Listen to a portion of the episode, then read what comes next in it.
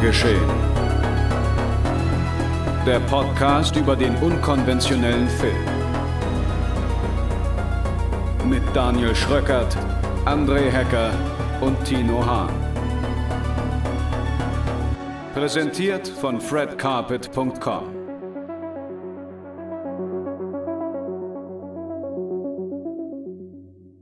Es wird Zeit, Bilanz zu ziehen und deswegen sagen wir herzlich willkommen zur 40. Ausgabe des Genregeschehen Podcasts. Ich sitze hier mit meinen Bilanzierern André Hecker. Moin moin. Und Tino Hahn. Hallo. Um über, ja, die besten Filme des Jahres zu reden. Genauer gesagt über die besten Genrefilme des Jahres. Und hier fängt gleich schon die Diskussion an. Deswegen gibt es auch keine Programmvorschau heute. Wir werden erst die Plätze 10 bis 6 kurz schnell durchrattern und uns dann auf die Plätze 5 bis 1 etwas genauer konzentrieren. Und ja, vorab aber müssen wir vielleicht noch mal kurz diskutieren, wie wir das Ganze hier zusammengestellt haben, warum wir es zusammengestellt haben und nach welchen Regularien wir vorgegangen sind. Denn das war gar nicht so einfach meine sehr verehrten Damen und Herren. wir haben lange diskutiert, ungefähr eine Stunde jetzt, bevor wir hier diesen Podcast aufzeichnen. Und haben uns dann doch relativ gut und schnell einigen können, wie wir das Ganze jetzt hier, sag ich mal, präsentieren werden. Denn unter anderem war eine Bedingung, dass wir vor allem Filme nehmen, die jetzt in diesem Jahr zum ersten Mal gesehen worden sind, aber dann auch nicht älter als das letzte Jahr sind. Ist das richtig? Ja. Mhm. Da gehe ich noch mit, ja. Gut. Dann haben wir natürlich gesagt, okay, wir hatten hier auch Filme drin, die jetzt nicht per se unbedingt dem Begriff Genre so problemlos entsprechen oder ohne größere Diskussion. Und deswegen haben wir uns dafür entschieden, ein paar Filme aus der Liste rauszulassen, weil sie unserer Meinung nach vielleicht dann doch nicht ganz den Filmen en gros entsprochen haben. Oder beziehungsweise den, den, den meisten Filmen hier entsprochen haben, die wir hier in diesem Podcast besprechen. Ja, also da sind wir uns auch einig, oder? Oder gab es da noch gegen? Ja, wir haben gesagt halt, ne, also wenn, wenn wir sowas haben, ähm, dann so als Honorable Mention. Aber sie fliegen quasi aus der Top 10 raus. Man kann sie aber natürlich dann nochmal benennen, so als trotzdem gut befunden und ja. Genau. Deswegen, falls ihr uns auf Letterbox folgt, zum Beispiel, oder auf diversen anderen Plattformen, was ihr eigentlich schon längst tun solltet, aber vielleicht ja immer noch nicht gemacht habt. Deswegen hier auch nochmal ein kleiner Appell daran. Aber ja, falls ihr uns jetzt irgendwie auf Letterbox folgen solltet und da dann zum Beispiel eine Jahresbestenliste seht, dann muss die nicht unbedingt identisch sein mit der, die wir heute präsentieren. Ja, weil halt dann der ein oder andere Film doch fehlt. Der aber halt unserer Ansicht nach nicht so wirklich hier dem Thema entspricht. Ja, das sind schon unsere Top Podcast ja. Top 10 halt hier natürlich, ne, die zu unserem äh, unserem Programm halt hier passen, genau. Genau. Also es sind auch vor allem sogar einen Film in meiner Top 10 allgemein höher als in der Genre Top 10, weil ich finde, dass in der Genre Top 10 sich nicht so hoch platzieren kann. Also es ist alles sehr subjektiv, was wir hier machen. Sowieso. Ja. Aber über Geschmack soll man ja nur im Podcast streiten. Genau. Und wo wir schon beim Thema subjektiv sind, würde ich auch sagen, oder würde ich einfach mal damit beginnen, äh, kurz zu erklären, wie ich so meine Liste zusammengestellt habe. Natürlich äh, waren da Filme dabei, die mich auch in technischer oder inhaltlicher Sicht beeindruckt haben. Aber ich bin tatsächlich dieses Jahr sehr viel nach Gefühl gegangen. Weil ich habe das Gefühl, ich habe in diesem Jahr doch eine Menge Filme gesehen, wo ich sage, ja, die sind eigentlich ganz geil, aber irgendwie haben sie mich nicht so gekriegt. Also irgendwie war der, der, der Wow-Effekt nicht da oder, oder das, das Kribbeln auf der Haut oder irgendwie die, die Schmetterlinge im Bauch, wenn ihr versteht, was ich meine. Also ich bin mhm. tatsächlich sehr nach äh, auch, ja, wie soll ich jetzt sagen, Event-Charakter vielleicht sogar gegangen. Also es mhm. gibt zwei, drei Filme, die, über die ich reden werde. Und bei, ich glaube, zwei war auch Tino auf jeden Fall mit dabei. Da ist einfach das Gefühl deutlich stärker gewesen als alles andere. Und ich bin dieses Jahr halt wirklich so nach den Filmen gegangen, wo ich gedacht habe, ey, ne, die, wie haben sie mich gekriegt und haben sie mich gekriegt irgendwie, aber nicht unbedingt nur auf eine, ja, auf eine, auf eine rein intelligente Art oder, oder, rein filmische Art und Weise so, obwohl das auch schon wieder naja, schon wieder kompliziert ist, weil zu einem Film gehört natürlich, ja, das Schauspiel dazu, die Story, die Inszenierung und wenn das alles in einem Einklang ist, ist es natürlich toll. Aber es gibt natürlich auch Filme, da funktionieren halt, weiß ich nicht, zwei Drittel besser als ein Drittel. Und dann ist man schon wieder irgendwo nicht so ganz abgeholt, wenn ihr versteht, was ich meine. Ja, aber dann kann ja, wie ja. du gerade sagst, dann kann dir der Event-Charakter dann trotzdem noch helfen, das Ding vielleicht nachher noch mehr trotzdem in deine best subjektive Bestliste zu pushen, als vielleicht andere Filme, die alle Punkte erfüllt haben, aber haben dich trotzdem nicht so abgeholt, eben, weil, weil dir der, ja, das, das, das, weil sie sich einfach besser getroffen haben. Da habe ich auf jeden Fall auch mindestens einen in der Liste von so einem, von so einem Karäter, ja. Finde auch nach der unfreiwilligen Kinoauszeit war das jetzt halt dieser Event-Charakter auch deutlich höher zu bewerten, ja. finde ich. Ich habe nämlich auch ein paar Sachen dabei, wo ich so sagen würde, puh, ob ich die jetzt, wenn ich die zu Hause geschaut hätte, jetzt ähnlich intensiv empfunden hätte, wage ich zu bezweifeln. Aber es ist halt, wie es ist. Also es ist ja immer das Gesamtevent, was man bewertet, nicht nur der Film an sich. Auch wenn man da den meisten Fokus natürlich drauf legt. Ja. So, ach, und dann tue ich mich schon wieder recht schwer jetzt hier den äh, richtigen Übergang zu finden, denn mir fallen schon wieder auf Anhieb so viele Filme ein, wo ich sage, auch eigentlich hätte ich die gerne genannt. Aber ja, ich habe hab auch zehnmal umgestellt, glaube ich. Also ja, ja ne? ich auch. Und natürlich fühle ich mich auch so, als ob ich vielen Filmen jetzt Unrecht tun werde, aber es ist halt eine grausame Welt, was wir ja, machen. Es ist eine grausame Welt. Aber eben weil sie so grausam ist, bin ich dann auch einfach mal grausam und überlasse euch den Vortritt und sage jetzt einfach mal, André, dann äh, beginne doch mal kurz mit deinen Plätzen 10 bis 6. Ja, beziehungsweise äh, machen das ja reihum, ne? Also Platz 10 ist bei mir schon sogar direkt der Film, der, der den besprochenen Event-Charakter mit sich äh, führt. Und es ist vielleicht ein Film, der ohne den vielleicht nicht auf der Liste gelandet wäre, zumindest nur in Honorable Mentions. Wenn ich überlege, hätte ich ihn zu Hause zum ersten Mal geguckt, hätte es, glaube ich, anders ausgesehen. Ich weiß es aber nicht. Es ist ja, ich, ich kann ja nur von dem ersten Eindruck äh, reden und der war eben nicht zu Hause. Und äh, der Film ist äh, The Medium. Oh, oh, ja. Es oh. war nun mal eine Überraschung in diesem Jahr für mich. Äh, ein ah. Found-Footage, äh, Mockumentary-Film, den ich halt ähm, ja, wie gesagt, der, der vielleicht zu Hause in den, in den, in den Riegen dieses Subgenres untergegangen wäre, der aber aufgrund von vielen Dingen, die zusammenkamen, einfach doch so geflasht und überrascht hat, dass ich ihn mit reinnehmen musste, weil er mich wirklich dieses Jahr einfach doch abgeholt hat und äh, mich, ja, wir haben schon auch schon im Podcast darüber gesprochen, der mir einen der durch Mark und Bein fahrendsten Jumpscares der letzten Jahre beschert hat. Also wie soll ich dem Film irgendwie böse sein? Ich mochte den einfach gerne, der war frisch irgendwie, ist in seiner Art, obwohl er das Subgenre eben dann doch vollkommen bedient hat, aber dieser Mockumentary-Part hat mich abgeholt und ja, einfach diese diese, das Kulturelle da drin, ne? Also die thailändisch-südkoreanische Koproduktion, ist diese, diese ganze Kultur, die da drin steckt, hat mir einfach gefallen, aber es war natürlich sicherlich auch, weil wir ihn auf dem Slash gesehen haben, äh, irgendwie mit einem ähm, angespannten Publikum und eben nicht allein daheim auf dem Sofa. Von daher, Platz 10 geht von äh, mir an The Medium. Und ja, wollt ihr jetzt erstmal die 10 oder soll ich erstmal alle runter machen bis 6? Dann machen wir doch auch erstmal unsere Zähne. Hätte ich oder? auch gesagt. Ja, Lass uns doch so rein umgehen. Dann ja. arbeiten wir uns erstmal in den Plätzen vor. Ja. ja. Ja, also The Medium wäre bei mir theoretisch auch mit drin, aber irgendwie habe ich das Gefühl, dass ihr das bessere Screening hattet. Also Möglich, ich habe den ja. in Sieges gesehen, wo ich ja auch dachte, okay, diese Szene, die ihr da erwähnt habt, die muss da ja noch mehr knallen, aber die kam einfach nur gut an.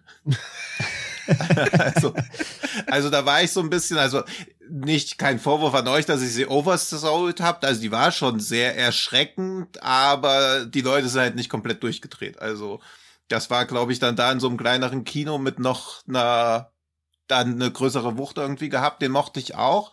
Bei mir hat's dafür aber immerhin The Queen of Black Magic auf Platz 10 geschafft, der neue Film von Kimo Stamböl, der vorher äh, Satan's Slaves gemacht hat.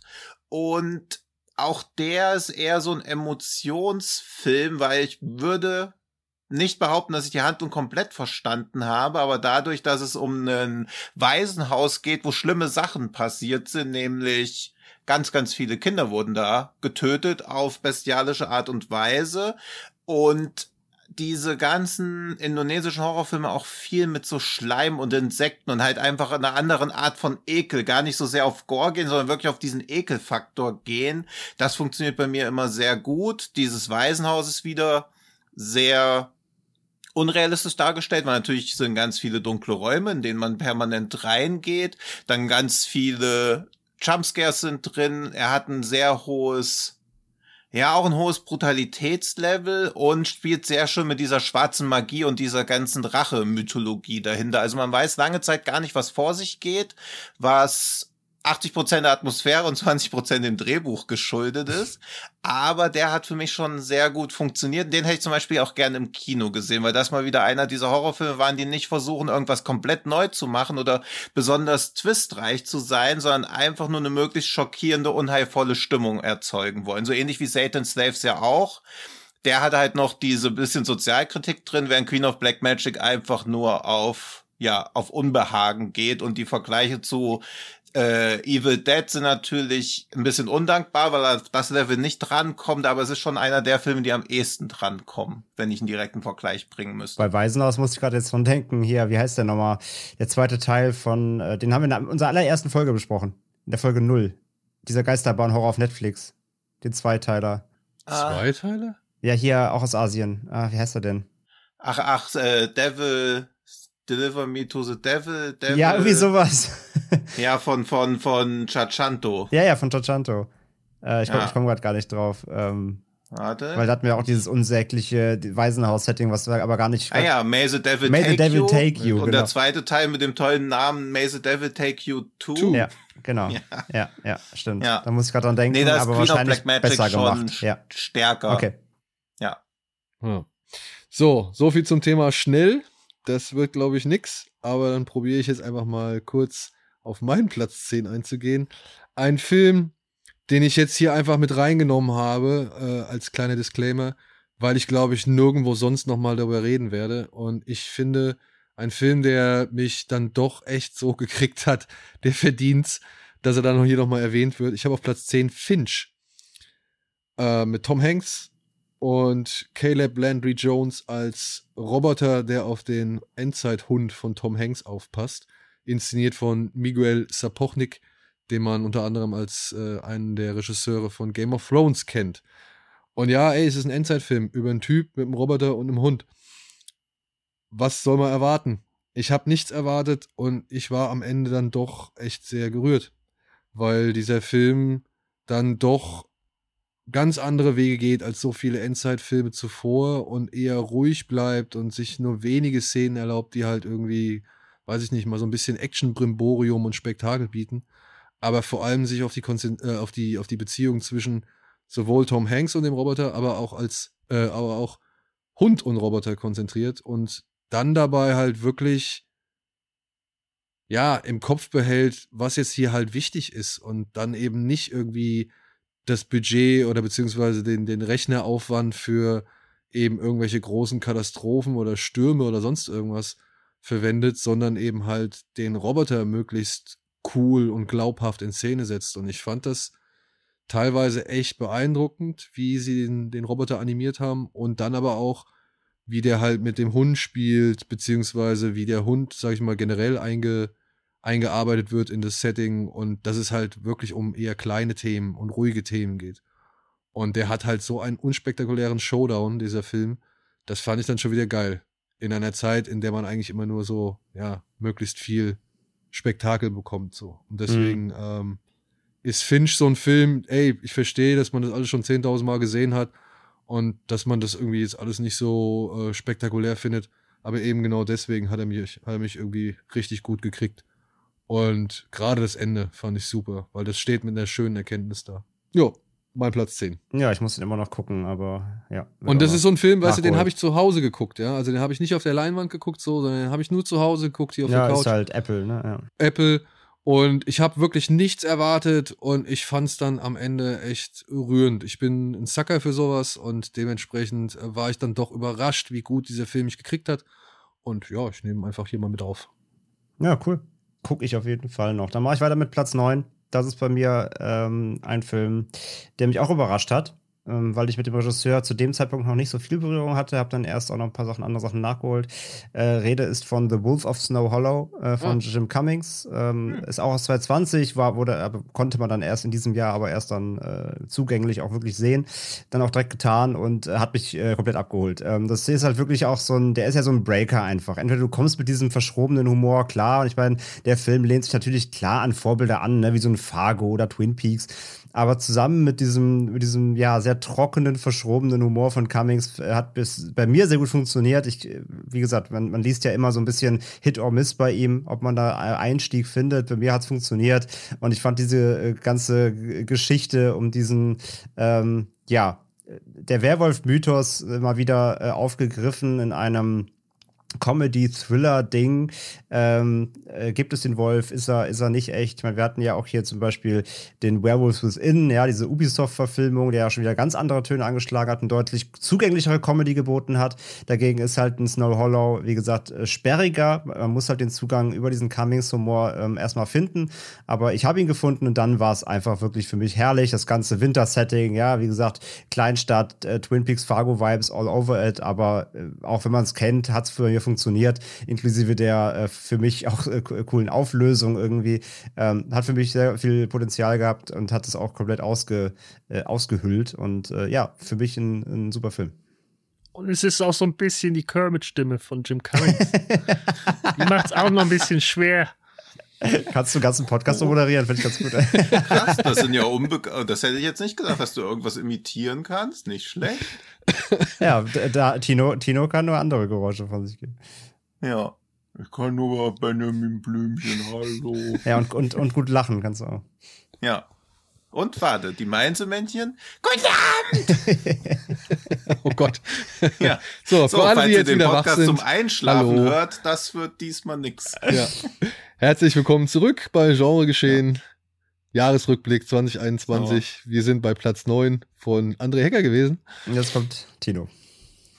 Also gefällt mir auch gut, dass äh, Wolf of Snow Hollow drin ist. Den wollte ich nämlich eigentlich auch mit reinnehmen. Dann hätte ich zwei Jim Cummings Filme in der Liste, um ein bisschen hm. Foreshadowing zu betreiben. Ja. Aber dazu später mehr.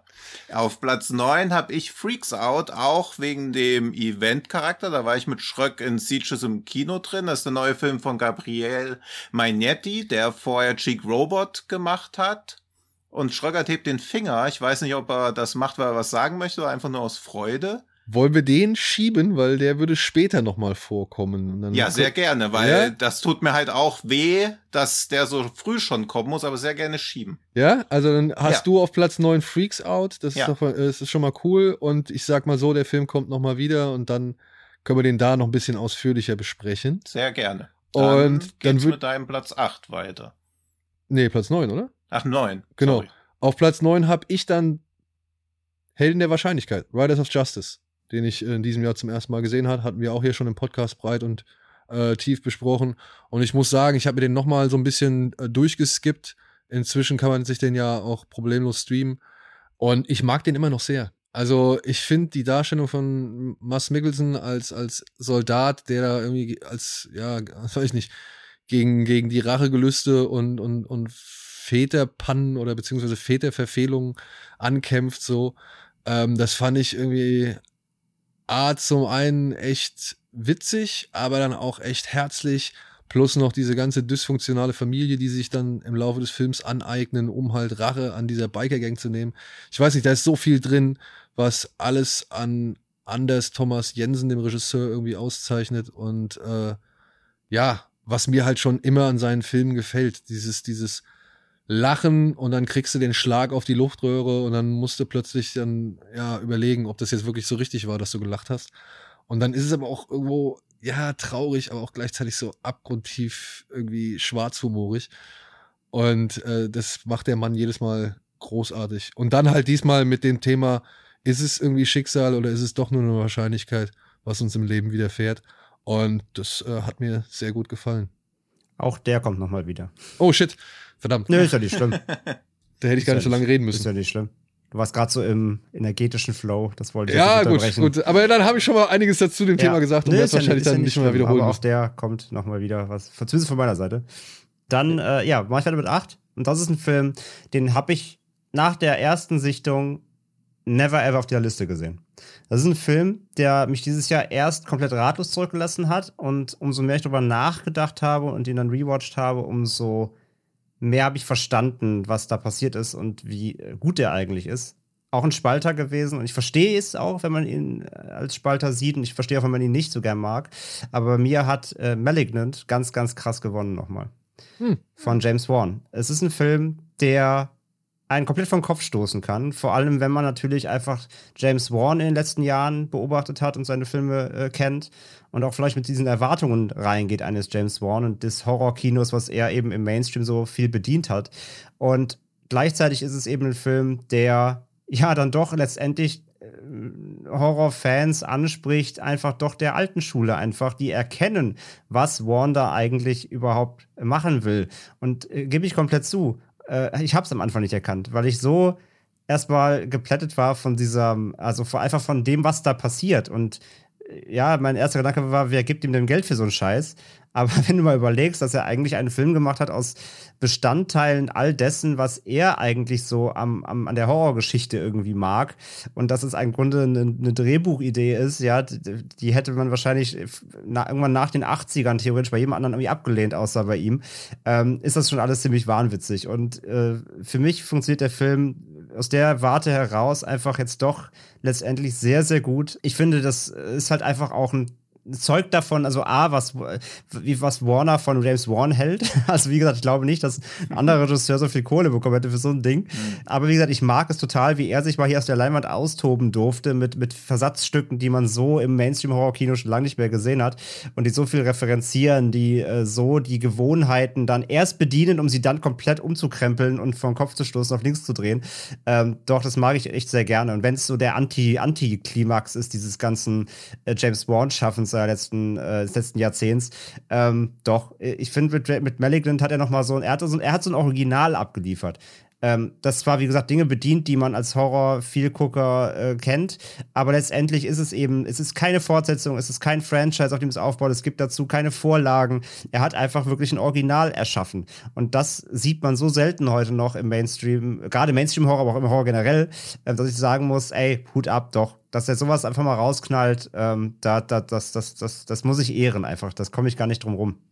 Vor allem, was ich bei dem Film so äh, interessant finde, das ist einer der wenigen Filme, glaube ich, in letzter Zeit, oder die mir jetzt so auf Anhieb einfallen, der es geschafft hat, im letzten Drittel nochmal komplett so, also so wirklich stark für alles zu entschädigen, was vorher irgendwie vielleicht krumm genau. und schief gelaufen ist oder irgendwie merkwürdig war oder ja. irgendwie total bekloppt gewirkt hat. Oder dann auch mal echt, muss man auch sagen, auch mal so ein bisschen seine Hänger hatte. Ne? Also äh, der Film ist zwischendurch ja auch mal ein bisschen lahm. Ja, auch wenn er da, wie gesagt, in dem Fall auch einfach das ausspielt, was James Wan geil findet in dem, in dem Genre. Also wieder halt ein weiteres, einen weiteren Trope irgendwie bedient. Mhm. Aber dann so, ich irgendwann, bei mir hat es relativ spät Klick gemacht.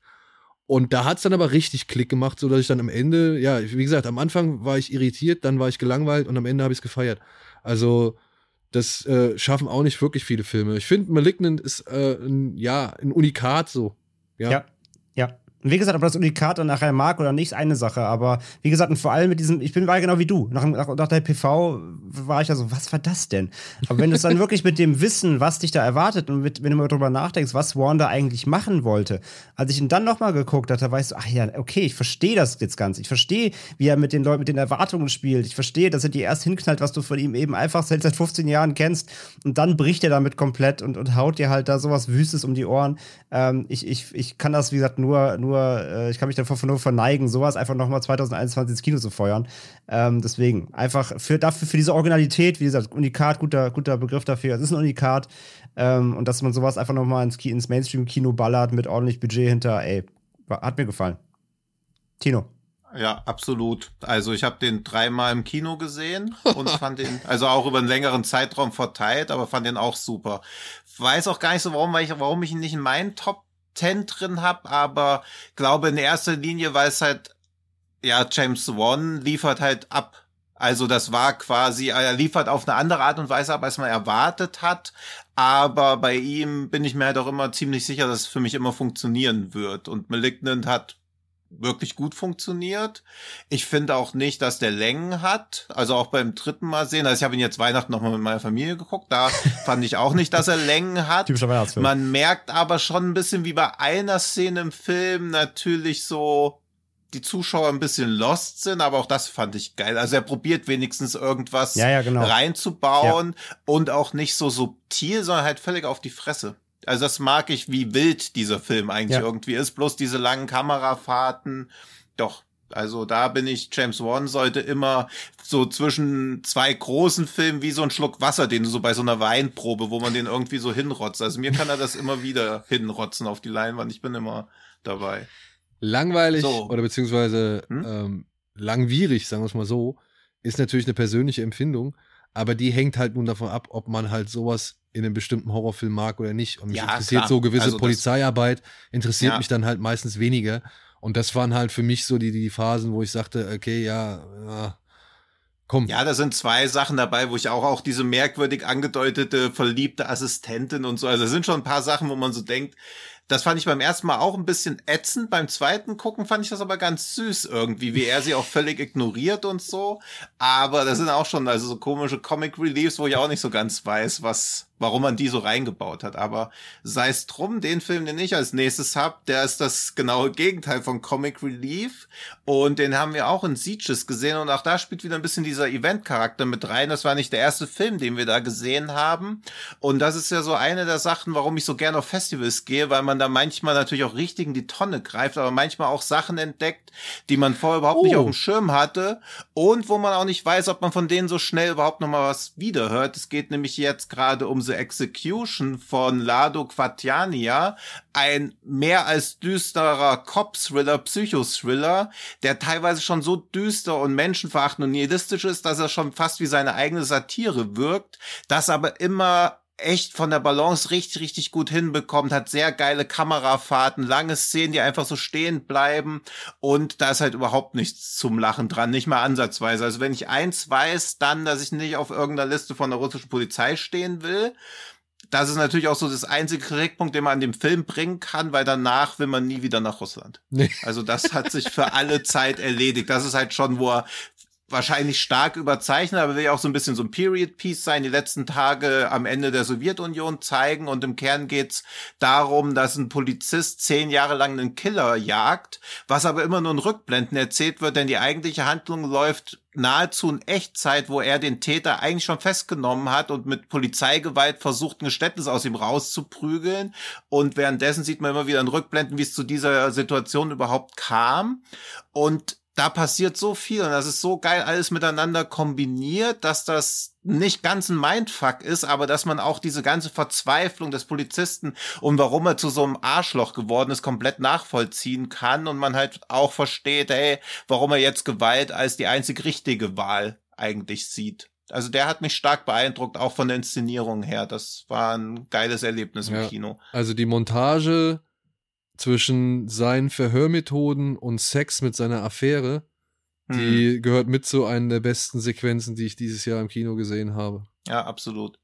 Ja, die war, also ich gehe mit allem mit, was Tino gesagt hat. Und ja, ich hatte nur leider echt nicht mehr an den gedacht. Genauso wie an The Medium. Und das ist halt leider immer das Problem dann, ne? Also, wenn du zu viele Filme gesehen hast und dann so ein paar untergehen, dann musst du halt dann doch irgendwo treu dir selbst sein und halt gucken, was dir halt im Gedächtnis geblieben ist. Aber den fand ich auch wirklich gut. Ja, Also, ja ich habe im Kalender geguckt, weil ich habe zwar nicht alles gelockt bei Letterbox, aber ich habe alles im Kalender eingetragen. okay. Dein persönliches Letterboxd. ja. Ja. Ja, wie gesagt, gehe ich mit. Äh, hoffentlich wird der irgendwann mal hier in Deutschland erscheinen und hoffentlich dann auch in seiner ja so vorgesehenen Fassung. Ja, also ich denke, Koch Media wird da 2023 schon liefern. ja, vielleicht auch schneller, also man weiß es nicht. Also da diese ganze rechte Handel und so bei den ganzen Filmen, die nie ein Kino-Release haben werden, ist halt für mich ein komplettes Buch mit sieben Siegeln. Also, Ja. Das war auf äh, mein Platz äh, sieben, ne? Nee, acht. Acht. Ach, Das war auch ein, oder ist für mich auch immer noch ein Buch mit sieben Siegeln. Ich äh, sag's direkt, ich, vielleicht kommt er ja noch mal vor, ich habe auf die acht Black Bear gepackt. Oh. War der von diesem Jahr? Schade. nee, der ist von 2020, aber den, den kommt man auch quasi erst bereit. Wir haben den ja in unserer so. ersten Ja, ja, weil ich- Nuller oder ersten Episode haben wir den ja besprochen. Genau. Ach stimmt, shit. Ja, den hätte ich natürlich auch gern genommen. Sorry, ich wollte, ja, vergessen. Ja, weil, ähm, ja, den haben wir in einer unserer ersten Folgen besprochen. Es geht hier um eine Geschichte, um sowohl eine Regisseurin, die ins Haus oder ins Ferienhaus eines Paares kommt, um dort irgendwie so ein bisschen zu arbeiten und zur Ruhe zu kommen und abzuschalten. Und gleichzeitig wird in demselben Haus aber auch ein Film gedreht. Und es kommt mit denselben Figuren zu einer ja, dramatischen Filmszene. So, und wer jetzt nichts verstanden hat, dann geht's euch ähnlich wie mir. Aber das ströselt sich alles schon so ein bisschen auf und ich muss sagen, ich habe den Film wirklich am Anfang des Jahres gesehen und Etienne hat den mit in seine Kino Plus Top 10 Liste reingepackt, Oh. was mich sehr überrascht hat und das fand ich oder Mhm. was mich auch also es hat mich sowohl überrascht als auch gleichzeitig erfreut und da habe ich mir gedacht, ja verdammt, ey, da hat er eigentlich einen guten Punkt und ich muss sagen, mir nach einem Jahr, ich habe den Film jetzt nur einmal gesehen, aber mir fallen sofort sau viele Szenen wieder ein, wo ich die Intensität dieser Szenen noch fühlen kann oder die Surrealität dieser Szenen noch Mhm. fühlen kann. Und wenn das ein Film über ein Jahr lang schafft, dann ist er, hat er meiner Meinung nach hier einen Platz in der Liste verdient, Ja. zumal er ja auch noch gekrönt wird von wirklich einer ganz, ganz tollen schauspielerischen Leistung von Audrey Plaza. Ja, Und dann auch äh. Christopher Abbott mal wieder echt äh, brauchbar ist, der, also beziehungsweise nicht verschenkt wird in dem Film, sondern halt äh, endlich mal wieder irgendwie was Gutes machen darf. So. Plus noch die andere Dame, deren Namen ich jetzt vergessen habe. Und dann diese ganzen Themen, die man halt spannen kann über, ja, Geschichten schreiben. Sa Sarah Gardon oder Gaden. Gaden, okay. Gaden, glaube ich, Amerikaner ist sie, glaube ich. Ja. ja, über, über Geschichten schreiben, über, ja, eine Blockade, um Geschichten zu schreiben, um Kreativität, um, ja, Kunst und Kunstverständnis, um Filmverständnis und eben halt auch die zum Teil toxische Atmosphäre an einem Set und wie weit Kunst gehen darf im Namen der Kunst, um wirklich das bestmögliche Ergebnis zu erzielen. In diesem Film steckt so viel drin und ich habe immer noch nicht alles verstanden, aber dass er mir halt einfach so, sag ich mal, durch die Gehirnwindung immer noch schraubt, das rechne ich diesem Film hoch an und deswegen ist er hier bei mir auf Platz 8. Verdient, ja. Ja, hätte ich auch dabei, wenn ich nicht irgendwie auf 2020 verortet habe. Kann halt sein, dass ich ihn da schon gesehen hat und wir haben erst später drüber geredet, also, aber den finde ich auch super. Mhm. Also definitiv verdient hier. Wir haben den uns ja auch wirklich, ich glaube, André und ich haben uns den angeguckt, wenn ich mich richtig erinnere, auf deinen Anraten hin, weil du den halt besprechen wolltest, Ja, das beziehungsweise war weil halt quasi im Zuge des Podcast-Starts, dass wir darüber gesprochen haben, was wollen wir in den ersten Folgen machen, hast du den mit reingeworfen, genau. Stimmt, das war so meine Quengel. Also du, du kanntest den schon, genau. Und dann haben wir ihn erst und dann haben wir ihn nachgeholt. Also ja, aber verdient. Ist bei mir auf jeden Fall in Honorable Mentions mit drin. Ganz Top 10 bei mir nicht, aber ist ein mega Film, ja. ja. Ja. Dann mache ich weiter mit sieben. Ja. Das ist bei mir ähm, ein Film, den ich auf der Nippon Collection dieses Jahr gesehen habe, online. Und zwar der äh, Sabu-Film My Blood and Bones in a Flowing Galaxy. Äh, der hat mich äh, extrem überrascht. Und zwar ist der ähnlich wie Black Bear auch sehr wirr, äh, macht viele Metaphern auf, äh, auch nicht gerade subtil. Es geht im Grunde um einen jungen Mann, der einer äh, Mitschülerin, die ja extrem schüchtern ist und äh, ja gebullied wird, äh, unter Mobbing leidet, ähm, ja, ein bisschen ihr zur Seite stehen will und äh, das Ganze mit so einer kleinen ja, Superhelden-Metapher und so weiter unter, untermauert. Ähm, und ein Film, der, ja, sag ich mal, zwischen Drama, Romanze und ja, dann plötzlich noch Thriller, weil es auch ein Film ist, der dann noch im letzten Drittel nochmal komplett sich umdreht, äh, schwankt. Und ich fand äh, die Kombination super spannend. Ich fand den aber vor allem sehr, sehr rührend und äh, herzlich äh, weitestgehend in den, in den meisten Szenen, bevor es dann umkippt. Aber ja, vor allem dieses Zwischenspiel, das Zusammenspiel der beiden äh, Hauptcharaktere, dieses, dieses ja, angehenden, ähm, ja, nicht unbedingt Pärchens, aber einfach dieser, dieser Zweisamkeit, ähm, der Austausch, der stattfindet, die Themen, die aufgemacht werden. Das hat mich echt gekriegt. So, ich fand den sehr, sehr schön einfach äh, über die lange Laufzeit, bevor es dann ähm, noch mal ein bisschen düsterer wird am Ende. Und ähm, vielleicht hat es diesen letzten Part auch gar nicht so unbedingt gebraucht. Der wird dann wirklich, der, der, der wird dann extrem ähm, äh, böse nochmal und, und dreht sich um. Aber letztendlich äh, setzt damit Sabu auch nochmal so einen Punkt äh, am Ende, um dann sein, natürlich seine Genre-Affinität nochmal da rein zu, reinzubringen. Ähm, auch ein Film, wie gesagt, der, der vielleicht beim ersten Mal nicht komplett rund verständlich ist, der, der auch sehr viele Subthemen aufmacht, der mich aber vor allem, wie gesagt, ähm, in Sachen Herz äh, einfach überrascht hat und ich fand ihn einfach, ähm, ja, der, der ging mir nahe, so über weite Strecken. Und das hat mich, hat mich sehr, sehr begeistert. Von daher ähm, meine Platz 7, Blood and Bones in the Fallen Galaxy. Auch verdient. Schöner Film. Ja, den mochte ich auch. Dann Tino. Dann bei mir, jetzt kommt das erste Diskutable, wenn es um Genre geht. Bei auf Platz 7 bei mir kommt Memoria von Abhishek Pongwera Sita Cool.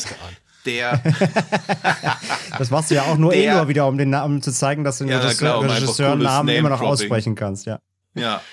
Der definitiv kein Genrefilm ist, aber ich finde, er ist als Genrefilm lesbar, denn im Kern des Films geht es um Tilda Swinton, die im Zuge einer Reise in einem Land ist, in dem sie nicht lebt, die Sprache auch nur eher also sie spricht sie natürlich gut genug, aber sie ist dort nicht heimisch. Und dort hört sie eines Nachts ein Geräusch, was sie aus dem Schlaf reißt und sie danach nicht mehr einschlafen lässt. Und sie versucht rauszufinden, was dieses Geräusch wohl sein könnte.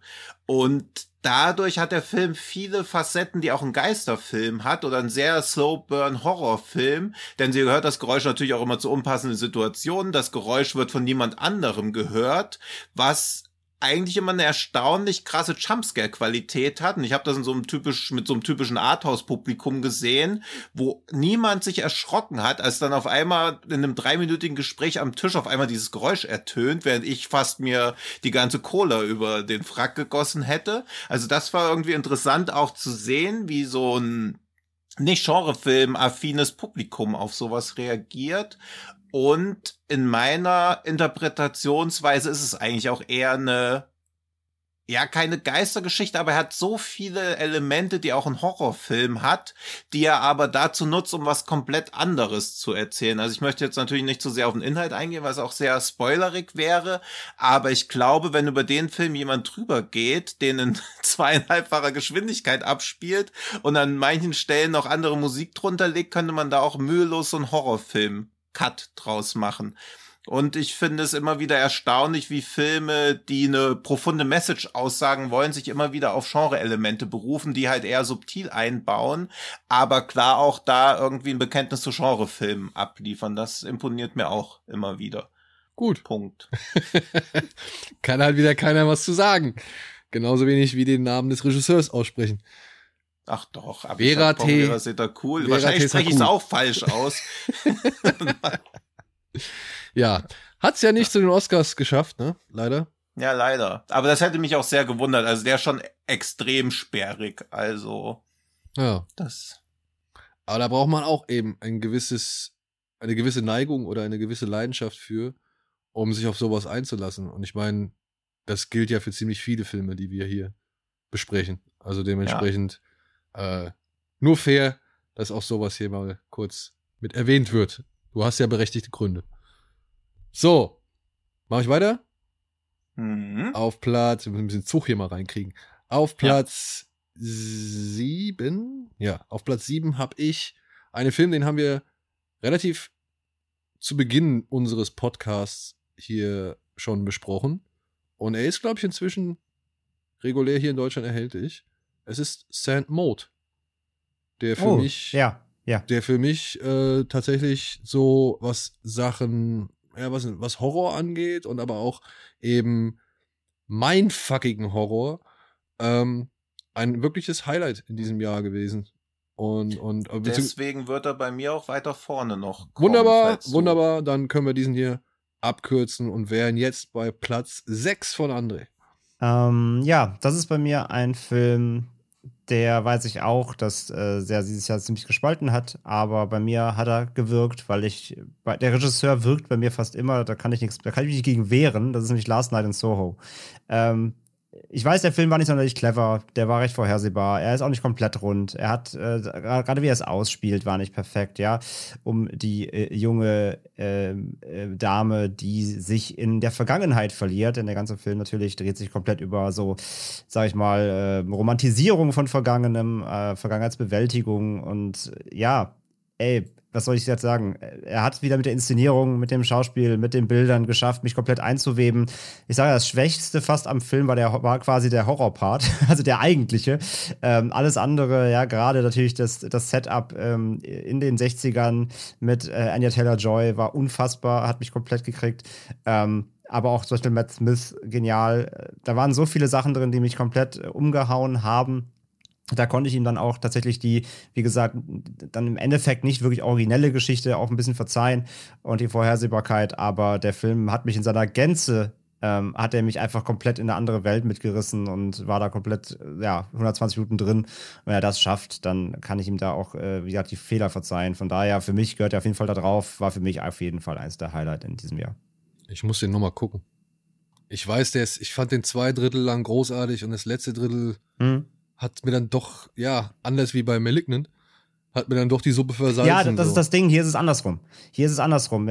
Das, Edgar Wright hat halt hier so aufgedreht am Anfang, ähm, dass, dass es am Ende ein bisschen ab, abflacht. Das sehe ich genauso.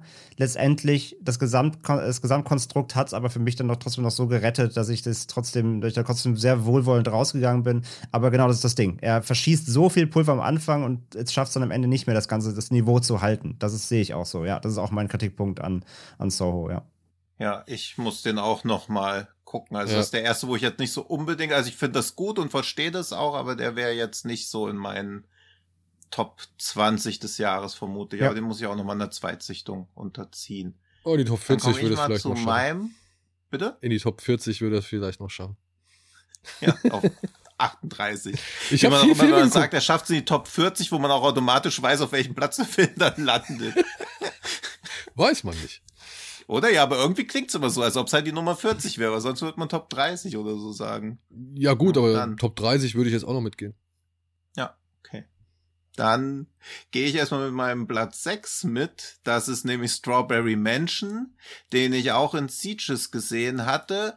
Und da mag ich die Handlung schon so super gerne. Da geht es nämlich darum, dass wie in einer Art Parallelwelt, dass äh, die wie heißt denn, die Regierung zwingt alle Bürger dazu, ihre Träume aufzunehmen und dann kommt jemand vorbei, guckt sich die Träume an und berechnet äh, Steuern basierend auf den Gegenständen, die in den Träumen vorkommen, weil die Regierung nicht möchte, dass die Leute nachts irgendwie luxuriösen Lifestyle oder so fahren.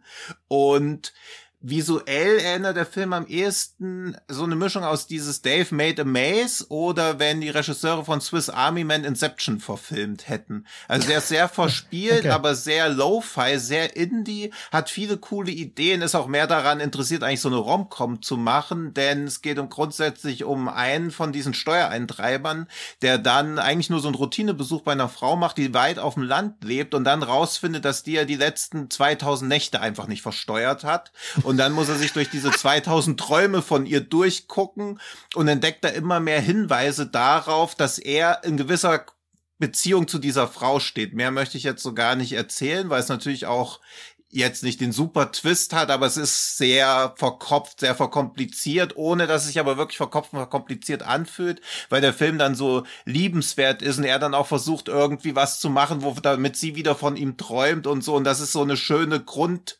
Aussage, was muss ein Mensch tun, damit ein anderer Mensch von ihm träumt, wenn man weiß, was diese Person sich insgeheim wirklich erträumt. Also das ist alles sehr süß gemacht und ist auch mal nicht so eine Dystopie, wie es ja oft so ist, wenn es um Filme geht, in denen es um Träume geht. Es ist immer eigentlich eher so, als ob Träumen was ganz Schlimmes wäre oder was ganz Unheilvolles. Bei, aber der Film ist halt wie bei so. Come True, den wir auch hatten. Genau, ja.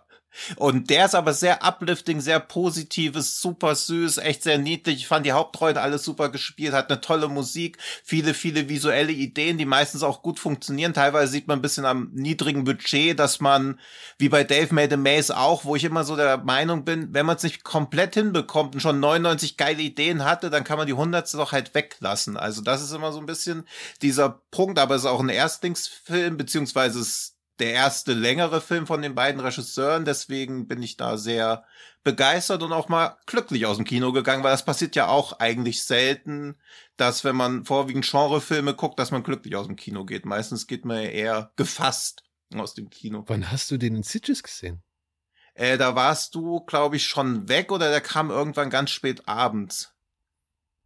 Ich glaube, das war aber am 17. Ich glaube, das war der letzte Film. Genau, das war der letzte Film und danach habe ich auch nicht mehr Sadness nochmal geguckt, weil ich es mir nicht versauen wollte damit.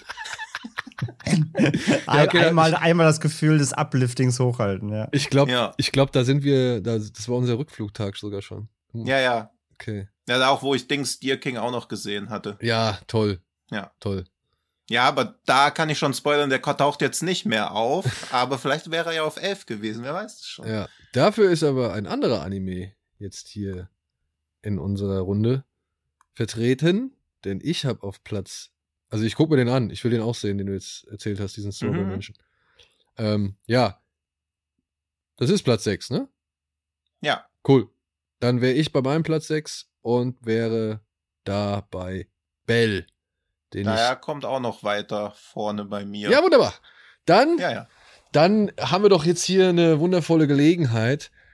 Das waren unsere Plätze 10 bis 6. Wie gesagt, mein Platz 6 ist Bell. Und bevor wir jetzt hier zu den richtigen Perlen kommen, kann ich auf Anraten von Tino einfach schon mal sagen, kommen wir erstmal zu den Perlen, die man bei Kino on Demand findet. Unserem heutigen Sponsor. André, your part. ich darf wieder. Du darfst wieder. Du kannst ja. das so gut, du bist so eingeübt in dieser ja, ganzen ich, Routine. ich mache einfach nur die Werbestimme, den Rest kann ich selber machen. Ähm, natürlich wieder auch heute äh, unser Sponsor, äh, unser Partner. Hallo. Hallo. äh, KinoOnDemand.com, wie du alles schon gesagt hast. ja.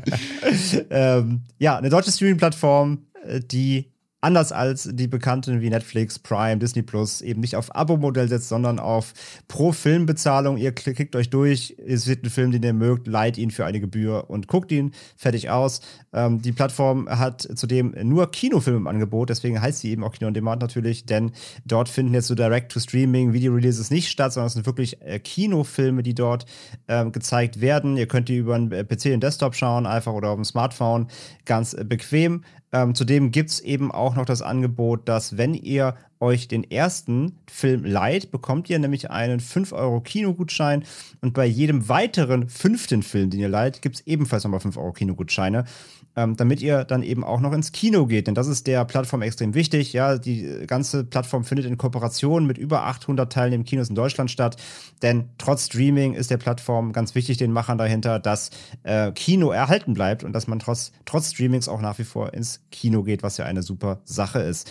Ähm, zudem könnt ihr auch äh, Geschenkgutscheine verschenken. Ja, wenn ihr äh, Freundinnen und Freunden äh, Freude machen wollt, gibt es ähm, verschiedene Pakete, Dreier, Fünfer. Ja, könnt ihr auch eben Streaming-Tickets ähm, als Geschenkgutschein erwerben und verschenken. Gibt es auch eine schöne Hashtag-Aktion auf Social Media, Hashtag Schenke Kino. Wenn ihr das da noch sharen wollt, freuen sich die Betreiber auch. Und zudem ähm, gibt es dort eben auch eine Liste. Die haben wir euch jetzt auch schon mehrfach genannt, die haben wir auch schon auf Social Media gepostet. Ähm, eine kuratierte Filmliste von uns, wo unsere Empfehlungen draufstehen, die wir euch ans Herz legen, darunter auch viele Filme, die wir auch hier schon besprochen haben. Die URL ist kino-on demand.com slash Genregeschehen zusammengeschrieben. Den Link findet ihr auch bei uns in den Show Notes.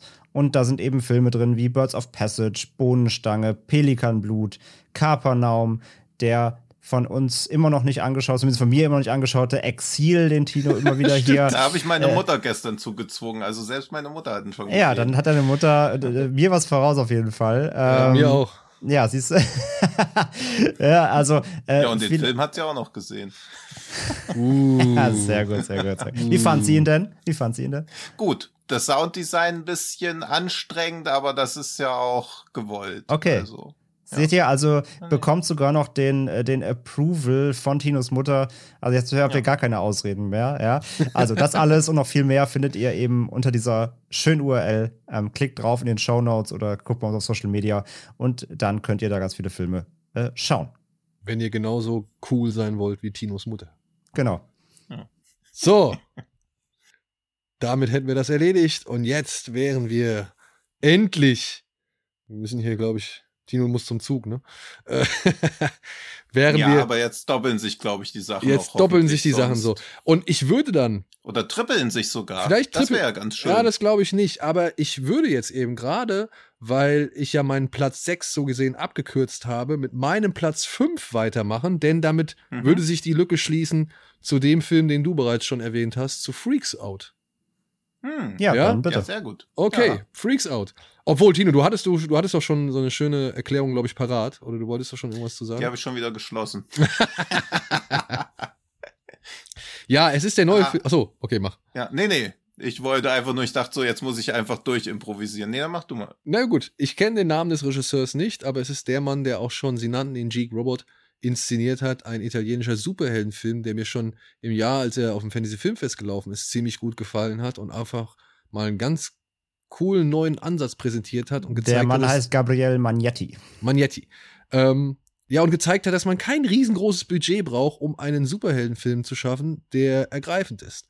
Und jetzt hat er richtig viel Budget gehabt und hat ein Zirkus-Nazi-Abenteuermärchen oder Nazi-Zirkus-Abenteuermärchen, wie man möchte, ähm, zu Zeiten des Zweiten Weltkrieges in Italien inszeniert mit einer Reihe von besonderen Menschen. Ein Magnetmann, ein Insektenboy, eine Elektro, ein Elektro-Girl und der Wolfsmensch.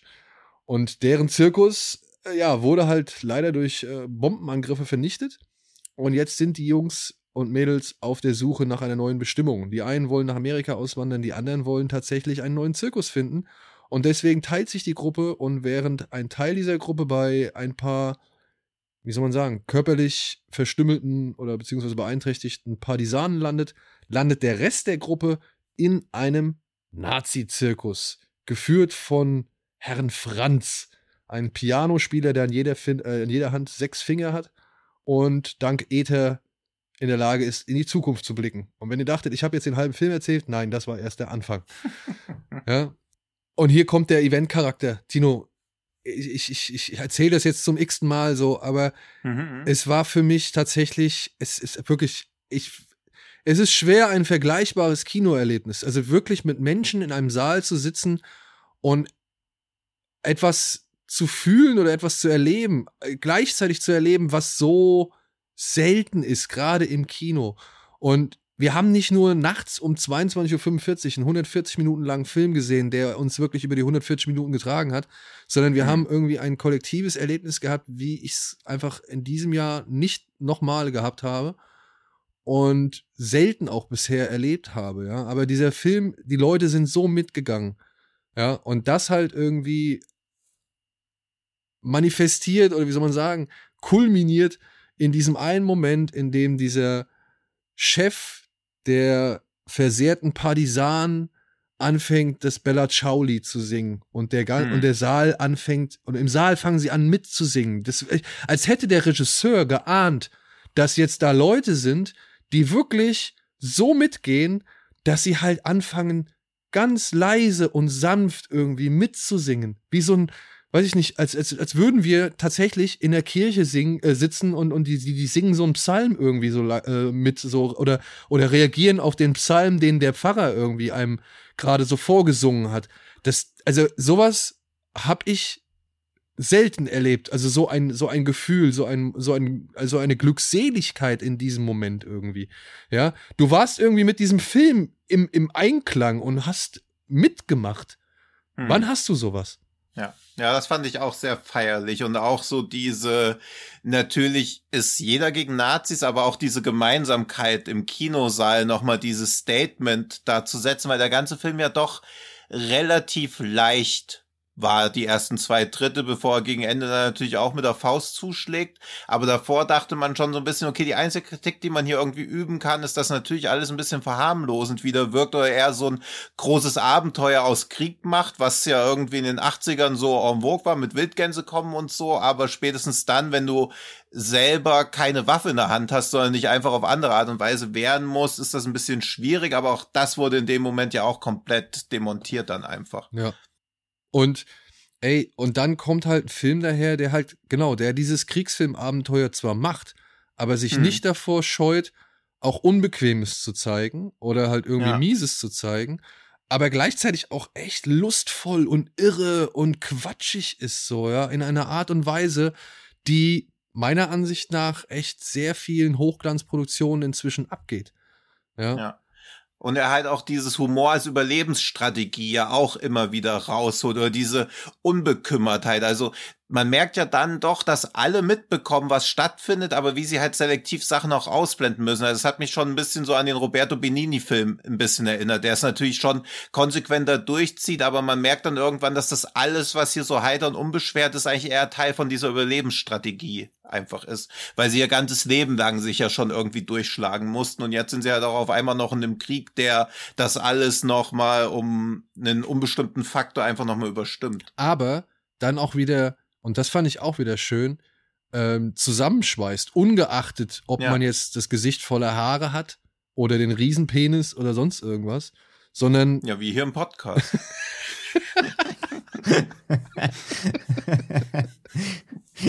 ja, Ich wollte gerade sagen, warum nennst du zwei Eigenschaften von Kino? ja. Und, und dass dann so diese, diese gewisse Selbstverständlichkeit unter diesen Figuren existiert, die halt auf der einen Seite sind, das fand ich halt auch wieder richtig cool. Oder beziehungsweise, also die Selbstverständlichkeit, die unter diesen Figuren existiert, generell, wenn sie halt keine Nazis sind. Selbst die, die Freaks im, im Nazi-Zirkus schaffen ja eine gewisse Einheit zu erzeugen, die fernab der Deutschen ist, so, ja. ja. Und, ähm, und dann aber halt auch noch mittendrin wirklich ein Franz Rogowski, der echt Bock hat auf seine Rolle. Und ich habe Franz Rogowski jetzt einen echt coolen Film gesehen, wieder dieses Jahr so. Also kann man Mhm. echt nicht, nicht, nicht äh, bestreiten, was der Ja, für. stimmt, er hat ja drei Filme dieses Ja. Jahr eigentlich abgeliefert. Der hat- also Lucifer haben wir ja leider noch nicht gesehen, aber Lucifer, Große Freiheit, Freaks Out Ja, und bei allen Schauspielerpreise sich auch abgeholt. und deswegen, also der ist Ja. ein, auch ein so großer Gewinn für diesen Film, weil er das Irre und Ja. das Verzweifelte tatsächlich richtig gut rüberkriegt und dann aber natürlich auch immer noch gleichzeitig dieses Freakige. Und Mhm. Ey, und dann auch, ne, mit, mit diesen ganzen popkulturellen Anspielungen, so, ne, Smartphones, Fidget Spinner und was weiß ich, was Ja. da alles irgendwie drin kommt. Und nichts fühlt sich kacke an. Also es ist nichts Mhm. irgendwie, wo du wirklich dir vor den Kopf gestoßen vorkommst und denkst so, nee, jetzt bin ich hier raus, so aus der, aus der Nummer. Jetzt wollt ihr mir gerade wieder eine Spur zu, was ich nicht, woke oder, oder eine Spur zu meta oder eine Spur zu nostalgisch oder, oder referenziell sein. Nein, gar nicht. Ja. Ja, das passt da irgendwie alles rein, so bekloppt es klingt. Und deswegen, und das halt mit dem vollen Saal und dieser einen Szene, wenn wirklich die Leute da anfangen zu singen, ich, äh, wirklich, ja, das war echt ein Gänsehautmoment. ja, es kann man Wir nicht. kommen ja noch auf einen anderen Singen-Moment, Genau. Gänsehautmoment später, aber stimmt, das waren so die größten Gänsehautmomente dieses Jahr eigentlich. Ja. Und deswegen, äh, ja, Freaks Out. Mein Platz 5. Also ich freue mich, dass, also wenn der hier hoffentlich bald mal irgendwo im Streaming oder auf DVD oder Video Mhm. erscheint, ganz, ganz großartiges, äh, ganz großartiges Sammelsurium da, was dieser Film darstellt. Hm. Platz 5, André. Sehr schön. André notiert sich gerade, dass er nächstes Jahr nach Sieges mitkommen muss. Er Ist schon- guckt jetzt schon- schon mal nach Zimmern. Ist schon geplant, ja, ist schon geplant. Ähm, nee, auf den freue ich mich sehr. Also ich meine, da habt ihr ja schon so viel drüber geschwärmt, auf den Mhm. freue ich mich. äh, Aber André, sowieso. ne, Ja. das Ding ist halt, es kommt halt auch wirklich, ne, also wir, wir profitieren hier beide auch sehr stark von diesem Screening, ne, von Ja, der ja, ja, natürlich, natürlich. So, Aber ja. letztendlich wird, ist der Film ja trotzdem gut. Also das Ja. äh, Ja. Ne, Das kommt noch erfreulicherweise vielleicht, hinzu. vielleicht, la vielleicht lade ich mir noch so einen Chor ein, der im Hintergrund dann irgendwie Bella Ciao singt. Fürs Feeling irgendwie, ja. oh, Partisano. Na gut, dann, ähm, ja, mein Platz 5. Mein Platz 5 ist ein Film, der mich, glaube ich, es gibt keinen Film, der mich dieses Jahr auf dem Fantasy Filmfest mehr umgehauen hat. Und zwar einfach nur, weil man davon vorher nichts von gehört hat und ich nichts erwartet habe. Und das war Bloody Oranges. Ah, Mhm. Das war, glaube ich, auch, äh, auch ein Film, der si- sicherlich vom Kino profitiert hat, nämlich einen Saal, einen recht vollen Saal zu hören oder beziehungsweise auch nicht zu hören, weil keiner weiß, ob er gerade lachen oder lachen darf oder, oder äh, ja, sich nicht sicher ist, was, wie man das einordnen soll, was da gerade passiert. Und zwar in einem Affen, in einem Affenzahn, in diesem französischen Film von Jean-Christophe Mury. Ähm, ja, eine, eine, eine Comedy mit Genre-Einschlag, die sich um sehr viele Themen äh, streitet innerhalb des Films. Ja, also da geht es um Gender-Diskussionen, da geht es um äh, alt versus jung, da geht es um arm gegen reich, da geht es um Inklusion. Machtpositionen ausnutzen, Inklusion, da geht es um äh, Selbstjustiz, äh, sexuelle Ge- Gewalt, da geht es um so vieles, äh, das, wie gesagt, durchgeprügelt in einem, in einem Affenzahn, dass man da wirklich ähm, ja, wie gesagt, man, man schwingt so hin und her ganze Zeit zwischen Gelächter, bis es dir wieder komplett im Hals stecken bleibt, äh, bis hin zu ähm, ja dramatischen, grausamen Momenten. Also ist alles drin. Und äh, ja, ein Film, der halt sehr viele kleine ähm, Geschichten erzählt, um kleine Gruppierungen von Menschen oder Einzelschicksale und die im Laufe des gesamten Films ähm, ja zusammenlaufen lässt durch die ein oder andere Connection, die sich eben ergibt. Und ja, wie gesagt, äh, hat hat hat in einem, einem Moment bist du irgendwie bei einem bei einem bei einem Tanzcontest in irgendeiner Schulaula und im nächsten Moment wird äh, ein Politiker nackt an ein Tor gefesselt, der zuvor noch ähm, vergewaltigt wurde. Und dazwischen sitzt irgendein Schwein im Wohnzimmer und du bist die ganze Zeit so, was ist denn hier los? Ähm, also ein Film, der mich einfach wirklich so umgeblasen hat, weil er weil er so viele Themen auf, äh, aufmacht und sie irgendwie alle am Ende zu einer äh, Message auslaufen lässt. Ja, also wir haben ja auch dann im Kino mit so vielen Leuten danach gesprochen, ähm, wo irgendwie eine, eine, Frau begeistert rauskam, meinte, ja Mann, Frauen gewinnen immer. Und äh, also keine Ahnung, der Film hat irgendwie so viel bei Leuten ausgelöst, was man halt während und nach des Screens gemerkt hat.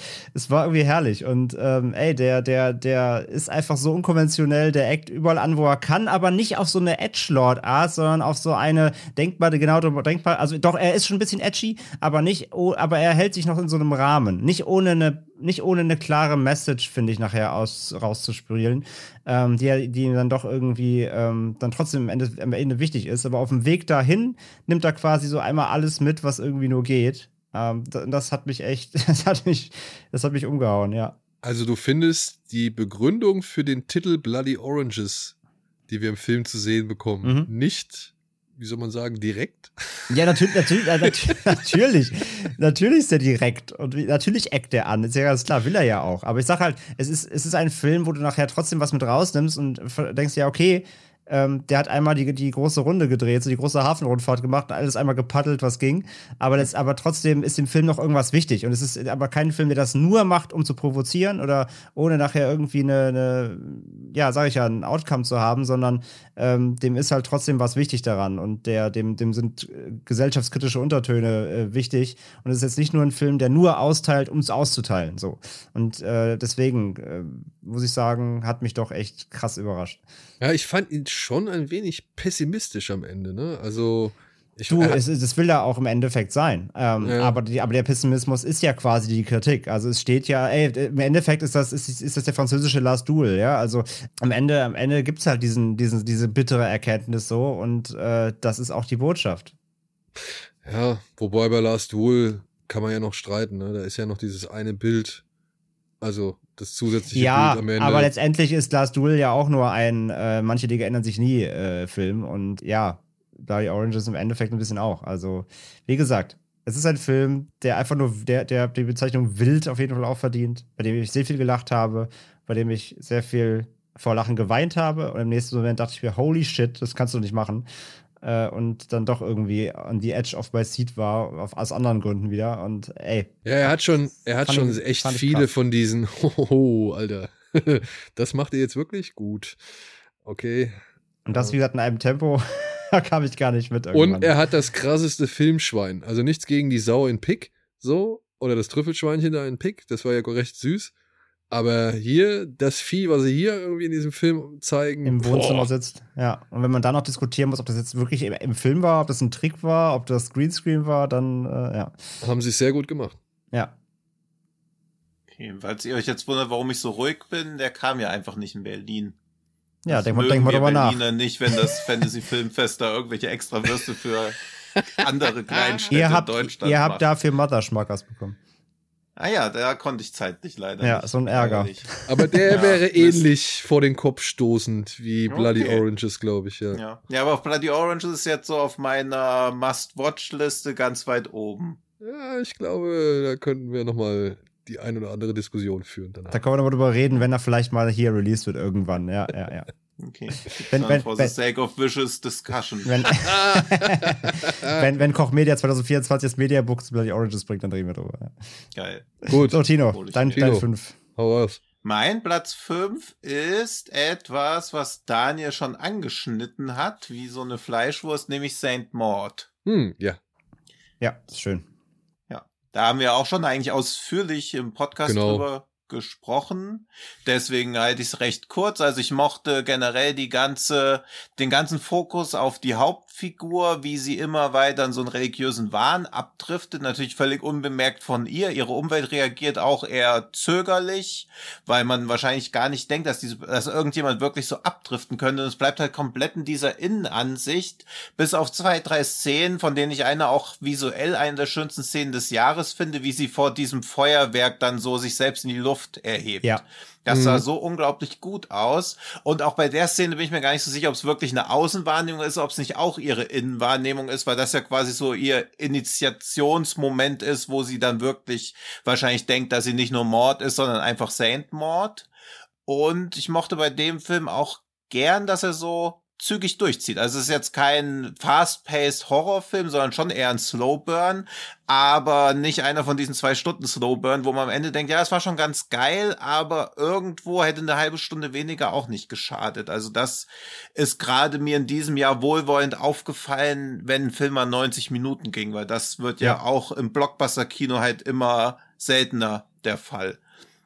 Und gerade auch bei Indie-Filmen, da hast du so viel, die dann auch so 110 Minuten gehen und wenige können das so gut umsetzen wie Medium. Und da wäre man ja auch, glaube ich, wenn man vorher gewusst hätte, geht 130 Minuten, auch mit mehr Skepsis wahrscheinlich rangegangen. Bin ich ja.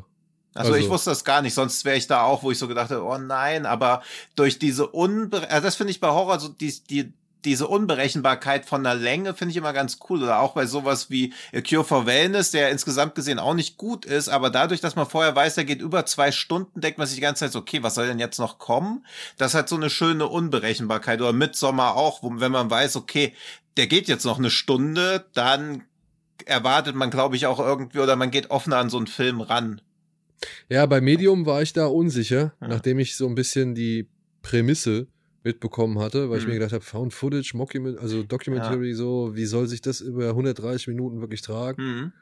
Und ähm, war halt ein bisschen skeptisch, aber wurde natürlich dann eines Besseren belehrt. Das Mhm. ist natürlich äh, das Schöne bei The Medium. So, Ja. Mhm. ja. Und bei Innocent, äh, bei, bei Set Mode, ja, finde ich auch gut, dass der so kompakt eigentlich ist. Ja. Und ja. dass der, ja, ist, ich weiß nicht, ob ich wirklich alle Szenen noch im Kopf hätte, so, ja, nein, habe ich nicht. Aber der hat halt ein paar Szenen, die sich halt wirklich einbrennen, Ja. im wahrsten Sinne des Wortes. Mhm. Und ähm, dann aber auch noch diese Dynamik zwischen ihr, die halt so langsam abdriftet, und Hm. ihrer, sag ich mal, äh, ihrer Chefin oder ihrer, also ihrer, ihrer, ihres Pflege, ihrer Pflegeperson, Pflege, Sag ich's mal so. Ja. ähm, die ja auch ziemlich viele Stadien durchläuft, von Hm. neugierigem Interesse über belustigendes Ablehnen bis hin zu Manipulation so, ne? Ja. Also oder beziehungsweise so Missbrauch der eigenen Langeweile oder für die eigene Lange oder gegen die eigene Langeweile, sagen wir so. Und da fand ich den halt hat der Film auch sehr stark Momente abseits des Horrors, weil er hier halt diese Beziehung zwischen zwei Frauen äh, zeigt, von der eine halt richtig viele Überzeugungen hat und die eine halt gar keine mehr. Hm. Und sich Mhm. halt dementsprechend halt auch irgendwie, ja, Dinge erlaubt, die nicht korrekt sind. So, die einfach Ja, ja, diese, diese Egozentrik von ihr, ne? Weil Ja, sie ja. halt auch ja dieses, sie, sie war ja anscheinend mal, ne, irgendwie, ja, sie war mal wer und äh, die- dieser, dieser Drang zum alten Leben, aber es nicht mehr können, quasi körperlich und so und dadurch egoze super egozentrisch werden, das war dieser, wie du sagst, halt, beide haben einen Wandel auf ihre Art und der clasht halt, ne? Das, Ja, und das halt, sag ich mal, kombiniert mit der, wie soll man sagen, äh, unnatürlichen und surrealen Ebene des Films, das fand ich auch. Also deswegen, ich fand den atmosphärisch, hat er ein paar echt super geile Horrormomente gehabt. Ja. So, wo die, die halt wirklich, die, die, die unter die Haut kriechen, meiner Ansicht nach. Und dann aber halt auch inszenatorisch richtig geil waren und dann aber auch, ja, metaphorisch halt einfach cool sind, so, ja. Also, auch selbst wenn man nicht alles versteht, aber man erahnt schon, dass da irgendwie was dahinter steckt und das gefällt mir halt sehr gut an St. Maud. Ja, wäre bei mir, glaube ich, echt auf 11, glaube ich. also unter Top 15, sage ich mal auf jeden Fall, ja. Ja, aber ich mochte den auch gerade, weil er viele so Drama, also er würde ja auch ohne Horrorelemente auch immer noch funktionieren. Das Ja, ist ja genau. das, was ich Ja.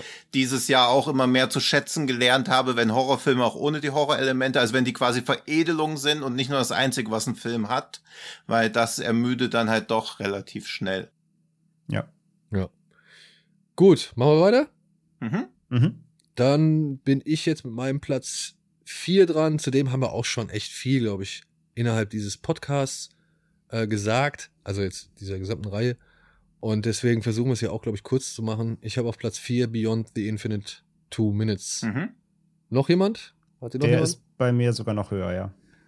Soll ich abwarten? Du kannst Ja. ihn auch jetzt, lass ihn jetzt besprechen, dann mal kürze ich's ab.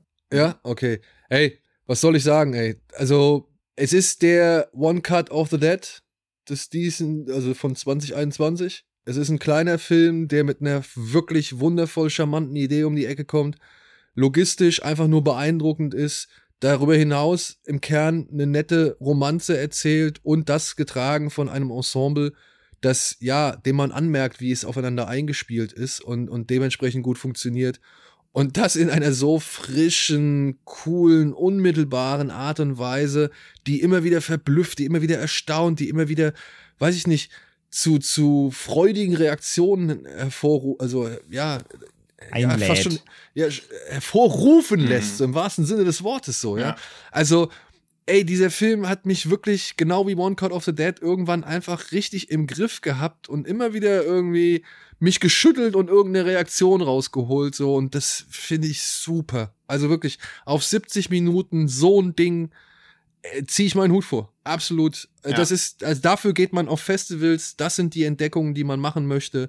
Das ist ein Kinoerlebnis, das man haben. Den Film kann man auf der großen wie auf der kleinen Wa- Leinwand erleben. Er verli verliert nicht so wirklich viel von, von seinen Inhalten oder von seiner Faszination. Mhm. Und demnach, ähm, ja, ey, Beyond the Infinite Two Minutes, wer ihn noch nicht gesehen hat, hol ihn bitte nach. Ich habe den ja erst zu Hause eben auch auf dem Nippon Festival online gesehen, Anfang des Jahres. Da war ich ja schon hellauf begeistert. Und dann jetzt eben noch mal im Zuge des Fantasy Filmfest noch mal im Kino. Und ich dachte ja echt erst so, ja, okay, du kennst es jetzt, weißt, was passiert. Dann die Redundanz, die der Film ja durch die, durch die Prämisse eh hat, quasi, dachte ich schon so, hm, hoffentlich verliert er jetzt nicht, aber null, überhaupt nicht. Und es war so auch so, so toll, weil wirklich alle hatten Spaß bei diesem Film. Alle. Nach dem, Film hat keiner gesagt, dass er mich gefallen hat. Alle waren mindestens zufrieden, wenn nicht eben wirklich begeistert, ähm, weil der einfach irgendwie alle einfängt, so, weil der, wie du gesagt, ist so klein, aber so greifbar und die, diese Idee mit der, mit dem ganzen Zeitreisethematik wird auch so, so schön nahbar vermittelt dadurch irgendwie. Dann das Ensemble, wie du sagst, da ist ja eine Theatergruppe, die das spielt. Das merkst du halt, ne? dass die sich kennen, dass die genau wissen, wie die Timings sein müssen und so. Das ist alles richtig, richtig gut. Ich liebe diesen Film, wirklich. Der ist, der ist ganz, ganz groß, ja. Ja, auch mega. Ich schäme mich ein bisschen, dass ich ihn nicht dabei habe. Aber irgendwie, also entweder kam mir das Jahr so lang vor, also ich habe dann auch kurz über den nachgedacht, weil er auch im Fantasy Filmfest nochmal lief, aber ich habe den auch sofort in 2020 reinge. Nee, der ist auch von 2020, aber er lief eben breit auch erst, also Ja, Nippon also- Connection, wo er lief, war auch erst 21. Ja. Also in 20 Aber auch- konnte man ja vorher nur in Ja. Japan sehen. Aber auch da finde ich wieder gut, dass wir quasi so ein bisschen als gegenseitiges Auffangbecken auch immer noch fungieren. Ja, ja, ja, klar. Weil ich habe mir Ja. jetzt schon bei zwei Sachen so gedacht, ach fuck, richtig dumm, dass ich sie vergessen oder nicht drinne habe. Ging Ja. mir ähnlich. Ging mir ähnlich. Ja. So, Beyond the Infinite Two Minutes. Wir finden ihn alle mega. Ist ein liebes kleines Filmchen mit so viel Ideenkraft und, und Sympathiepunkten. Der muss auf jeden Fall in dieser Top-Liste sein. Ich Gucken. denke mal, André, du wirst eine Gesamtliste für uns erstellen. Ich glaube, ja, ja, klar. Leut, Äh. also Letterboxd bei uns auf dem George Kanal machen wir wieder, klar. genau. Das war mein Platz 4. Dann wäre jetzt André an der Reihe. Yes, äh, dann hole ich jetzt den wieder raus, auch schon genannt worden. Bei mir ist es Riders of Justice. Ha! Ja. Ich fand den ja absolut herrlich. Also, ich meine, du hast vorhin ja schon doch ein bisschen aus weiter ausgeholt. Können wir jetzt auch relativ kurz nochmal halten. Also, der hat mich einfach abgeholt. Ich stehe einfach komplett auf äh, Anders Thomas Jensens Regiestil. Natürlich wieder mit Mats Mikkelsen und überhaupt seinem, seinem Kader. So, es hat super funktioniert. Ähm, dieses Vater-Tochter-Ding, dann diese ganze natürlich da Thematik drumherum, über diese Wahrscheinlichkeiten, dass jeder aber auch jeder Charakter einzeln für sich wirklich so seine Charakterisierung bekommt. Jeder hat irgendwie seine Marotten, sein, sein Päckchen zu tragen und aber alle arbeiten dann zusammen halt, um, um ja, dieses, dieses Dilemma zu lösen, was sie glauben zu haben. Und ähm, ja, da gibt es so viele Einzelmomente schöne, da gibt's, da gibt's, da gibt's lustige Momente, da gibt's, da gibt's nachdenkliche Momente, da gibt's traurige Momente. Und da, ähm, der läuft halt so wunderbar durch. So, du hast so viele Facetten an diesem Film und diese, dieses Zusammenspiel eben auch dieser Truppe ist halt einfach, es, es, es ist ein Brett so. Es ist, es ist lustig, es ist gefühlvoll. Da ist einfach alles drin. Und der ähm, ähm, hat mich wirklich einfach von vorne bis hinten äh, ja über den Tisch gezogen und und äh, das äh, war, war begeistert, kann ich jetzt so sagen. Ich war von diesem Film einfach nur begeistert ähm, und, und das mag sicherlich daran liegen, auch dass ich eben seinen Stil jetzt so, so toll finde. Ich mag ja alle seine Filme, ob es Adams Äpfel ist, ne, ob es Green Butchers ist. Ich Man, mag diesen Man in Stil. Chicken ist gerade bei Man in Netflix. Chicken, Stimmt, ja, ja, genau. Ähm, also ich mag diesen Stil einfach sehr, sehr gerne natürlich. Wenn man diesen, das ist natürlich auch mal der, der gleiche, also wenn man diesen Stil generell von ihm Schwierigkeiten hat, ne, dann muss man einfach gucken, ob man daran findet. Aber für mich funktioniert es wieder mal so. Äh, Mickels natürlich auch wieder grandios. Und diese ganze Überthematik hat sich dann am Ende schön echt in so eine kleine Metapher verloren, die eigentlich so klein ist, aber dann so eine große Bedeutung quasi mitbringt. Und ähm, ja, ey, lieb ich. Toller Film. Ich bin auch, also ich mag den auch, aber ich fand die anderen Anders Thomas Jensens Sachen ungezwungen. Also ich bei Rise of Justice war so der erste, wo ich so dachte, okay, da ist ein Drehbuch dahinter. Also was jetzt auch negativer klingt, also so mein Top 20 hätte ich den auch drin, mhm. aber ich war dann nicht so komplett hooked und hatte danach auch nicht das Gefühl, boah, ich will ihn jetzt sofort nochmal gucken, um nochmal die einzelnen Gags irgendwie auszukosten. Also ich fand auch, dass es der ernsthafteste war, was ja kein keine negative Sache sein muss, aber ich fand bei den anderen ist es ihm noch besser gelungen, diese Ernsthaftigkeit oder so diese Schläge in der Magengrube mit einem guten Gag danach besser zu kombinieren. Also es ist quasi, er wird bei mir so ein bisschen Opfer seines vorherigen Werkes.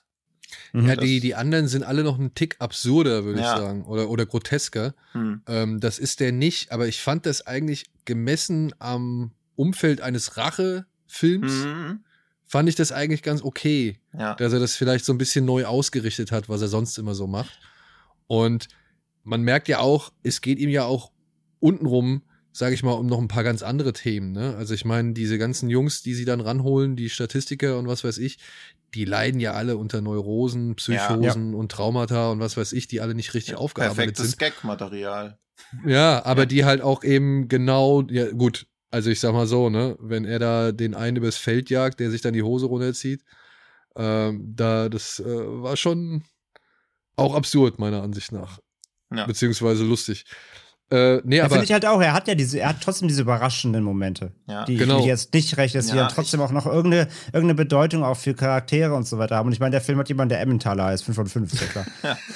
Ja, wenn der noch gepupst hätte, huiuiui. ähm, dann, wär's, das, dann wäre bei dir auch Top 5. Ja, das ist auch das Ding, also ich glaube, also ich habe ihn ja auch nicht synchronisiert gesehen. Ich glaube in der deutschen Synchro, obwohl man ja oft über deutsche Synchros ablästert, aber die Anders Thomas Jensen Filme sind schon alle echt super synchronisiert, finde ich. Ja, da das stimmt. Funktioniert ja. der Humor halt schon deutlich besser, auch weil die Figuren oft so trocken, lakonische Kommentare machen, was da sich jetzt so ein bisschen verliert in der Sprachbarriere, finde ich. Also ihr seht schon, wie ich auch ein bisschen ruder zu erklären, warum ich ihn jetzt nicht so ganz gut finde, weil es geht halt nicht, aber ich war dann, waren halt zehn, mindestens zehn andere, die mir besser gefallen haben, was ja auch das nicht schlimm für andere Filme ist. Also. Ist ja auch vollkommen legitim. Deswegen sag doch mal, was bei dir auf Platz 4 ist. Auf Platz 4 ist bei mir der Beta-Test von Jim Cummings, den ich im Rahmen von der Berlinale sehen konnte wo ich auch sehr dankbar für bin. Ich glaube, der wird auch noch so ausgerollt werden. Also ich weiß nicht, ob er ins Kino kommt, aber der wird sicher auch nach Deutschland schwappen, wahrscheinlich dann auch wieder irgendeinen absurden Titel bekommen. Und da spielt Jim Cummings wieder mal sich selbst. Also, also die Figur wechselt schon echt selten. Also er ist ja schon so ein bisschen wie, ja fast wie Christoph Maria Herbst auch in so einem gewissen Typus gefangen, so dass man auch immer wieder dieselbe Figur sieht, aber er steht halt eher für so einen gewissen Typus Mann, der mit sich selbst hadert, seine Gefühle nicht ausdrücken kann, deswegen oft in so Aggressionen reingerät. Und das ist auch so ein bisschen das Thema bei Beta-Test. Da arbeitet in einer Talentagentur in Hollywood, will demnächst heiraten, aber man merkt ihm schon so an, dass mit der Heirat, das ist irgendwie nicht so seine beste Idee Idee gewesen. Dementsprechend zwiespältig ist er auch da. Und dann findet er eines Tages eine mysteriöse Nachricht in seinem Briefkasten, wo er zu so einem sexuellen Techtelmechtel eingeladen wird. Aber er weiß nicht, von wem die Nachricht stammt. Aber natürlich ist es auch viel zu spannend, als dass man da nicht hingehen würde, weil man heiratet ja bald. Was soll danach halt noch einfach kommen? Und dann folgt er dieser Einladung und explizit muss von beiden Teilnehmern von dieser Einladung eine Augenmaske getragen werden, die während des ganzen Sex-Dates auch nicht abgesetzt werden darf, so dass man halt nicht weiß, worum es geht. Und ich muss ja ein bisschen bei der Prämisse an Ice White Shut denken. Ist auch so ein bisschen so, also ein bisschen so eine modernisierte Fassung. Nur ihn treibt es dann halt natürlich wieder in Wahnsinn, dass er nicht weiß, um wen sich's handelt. Dann will er irgendwelche Recherchen anstellen, weiß aber auch gar nicht so genau, wie man überhaupt irgendwie irgendwas rausfinden könnte, weil wie kriegst du was raus, was nur auf einer Karte stand? Im Hotel gibt ihm niemand Auskunft, also er ist dann quasi zunehmend verzweifelt, wird dadurch natürlich wieder aggressiv, steigert sich auch wieder in so eine Paranoia rein und sagt auch allen, dass es ihm gut geht, er würde am Magenkrebs sterben. Also das ist so sein running Satz, den er so immer sagt, Magengeschwür. Dass er so sagt, I'm, I'm terrific, I have an ulcer. Also das ist so quasi das, was er immer sagt. Und wer schon Jim Cummings Film gesehen hat, weiß, glaube ich, was ihn da erwartet, weil er genau das macht, was er vorher auch gemacht hat, so diese Mischung aus Comedy und Drama und es ist immer kurz davor, jetzt endgültig zu eskalieren oder vielleicht halt auch nicht, weil sich da doch in eine andere Richtung entwickeln könnte. Und der hat mich wieder sehr beeindruckt, weil er eine gute Gesellschaftskritik hat, auch so ein bisschen Social Media Kritik, die wahrscheinlich in drei Jahren wieder rührend naiv wirkt, aber jetzt schon fand ich treffend genug, genug war und auch gut mit dieser ganzen Indie-Film-Geschichte auf so einer Metaebene abrechnet, weil es währenddessen auch um diesen Streik der der Drehbuchautoren geht und er auch immer wieder Gespräche führt mit irgendwelchen Produktionsleuten, wo er dann auch zunehmend erkennt, okay, das ist ja eigentlich totaler Quatsch und ich bin Teil von diesem System. Ist der lang? Nö. Das ist ja immer so, also es klingt so, als ob der sehr lang wäre, aber er geht knackige 91 Minuten. Minuten und verhandelt das halt alles so nebenbei, weil natürlich ist auch wieder das Pacing so hoch. Also es ist so wie bei Uncut Gems auch, dass man halt so fast schon so Beklemmungen bekommt, wenn man das anschaut, weil man die ganze Zeit denkt, boah, es muss doch mal hier durchatmen. Und klar, natürlich hast du ein Magengeschwür. Wen wundert das jetzt hier, weil man auch selber beim Zuschauen schon fast ein Magengeschwür bekommt. Aber das mochte ich wieder. Also wieder ein paar sehr geile Gags. Jim Cummings spielt sich wieder ein Wolf, hat ein paar sehr bedrückende Szenen, ein paar äh, sehr erleuchtende, erhellende Momente, wird, glaube ich, eher eher zu Unrecht in diese Horrorfilm-Nische reingedrückt, denn ich finde, Horror-Elemente hat er nicht. Also ich würde sagen, es ist am ehesten Paranoia-Psychothriller. Ja. Das. Habe ich Bock. ich bin gespannt. Habe ich auch schon auf der Watchlist, also dementsprechend. Ja. Es ist halt auch Gut. toll, dass er seinem eigenen Stil bei, also treu bleibt. Hauptrolle wieder gespielt, Regie geführt, Schnitt gemacht. Also das ist schon echt stark, was er sich da immer auch mit was für einer Frequenz, also es sind auch keine zehn Jahre dazwischen oder so, sondern er haut ja auch immer wieder raus, ohne dass und, da irgendwelche Fehlschläge dabei sind. Und das auf einem echt hohen, auch inszenatorischen Niveau. Ne? Ja. Also das ist ja alles nicht schlecht inszeniert, sondern mhm. alles sehr überlegt inszeniert und so. Es mag vielleicht jetzt nicht das spektakulärste oder äh, das Augenzuckrigste ja. sein, so, aber ähm, das sind schon echt äh, immer wieder gut inszenierte Filme, so ja. die er da macht. Ja, es ist halt alles sehr zweckdienlich. Also auch so dieser neun Minuten One-Tag am Anfang von Thunder Road, das ist natürlich beeindruckend, aber es ist halt auch zweckdienlich, weil du neun Minuten eine komplette Charakterisierung bekommst. Du musst nie wieder weiter was an dem Charakter machen. Der ist komplett durchdefiniert am Anfang. Das ist halt immer sehr beeindruckend und das schafft und er. Er macht aber auch in den neun Minuten ziemlich viel. Ne? Ja, ja. Von, von ja. Singen, Tanzen, Weinen. Ja. Und, Aber und, das und schafft er immer gut, diese Charakterisierung hinzubekommen, dass, dass man so denkt, geil, bei der Person, ich mag sie nicht, aber ich will unbedingt sehen, was der jetzt noch zustößt. Ja. Ähnlich ging es mir bei meinem Platz drei, wenn ich diese Überleitung in Angriff nehmen mhm. darf. Oh, den habe ich dann auch auf drei. Ja, ja mach mal weiter. Ich weiß nicht, ob du den gesehen hast. Ach so, nee, dann nicht. Okay. Ja, dann bin ich auch noch so gespannt, wo der Film bei dir auftaucht oder aber gar nicht ist. Aber okay, ich schweif ab. Mach weiter. Äh, auf Platz 3 habe ich The Innocents. Ach so, den habe ich gesehen, aber da dachte ich nicht, dass du drauf jetzt kommst. Aber ja, ich verstehe die Überleitung. Ja, weil. Kommt bei mir auch noch erst. Hast du den auch, André? Mhm. Okay. Aber nicht auf drei. Ja, gut. Na dann. dann aber wir können trotzdem jetzt noch ganz schön drüber reden. Ja, dann, dann warten wir jetzt ab. Dann mach du auf deinen, deinen, deinen dritten Platz. Na gut. Okay, dann machen wir weiter.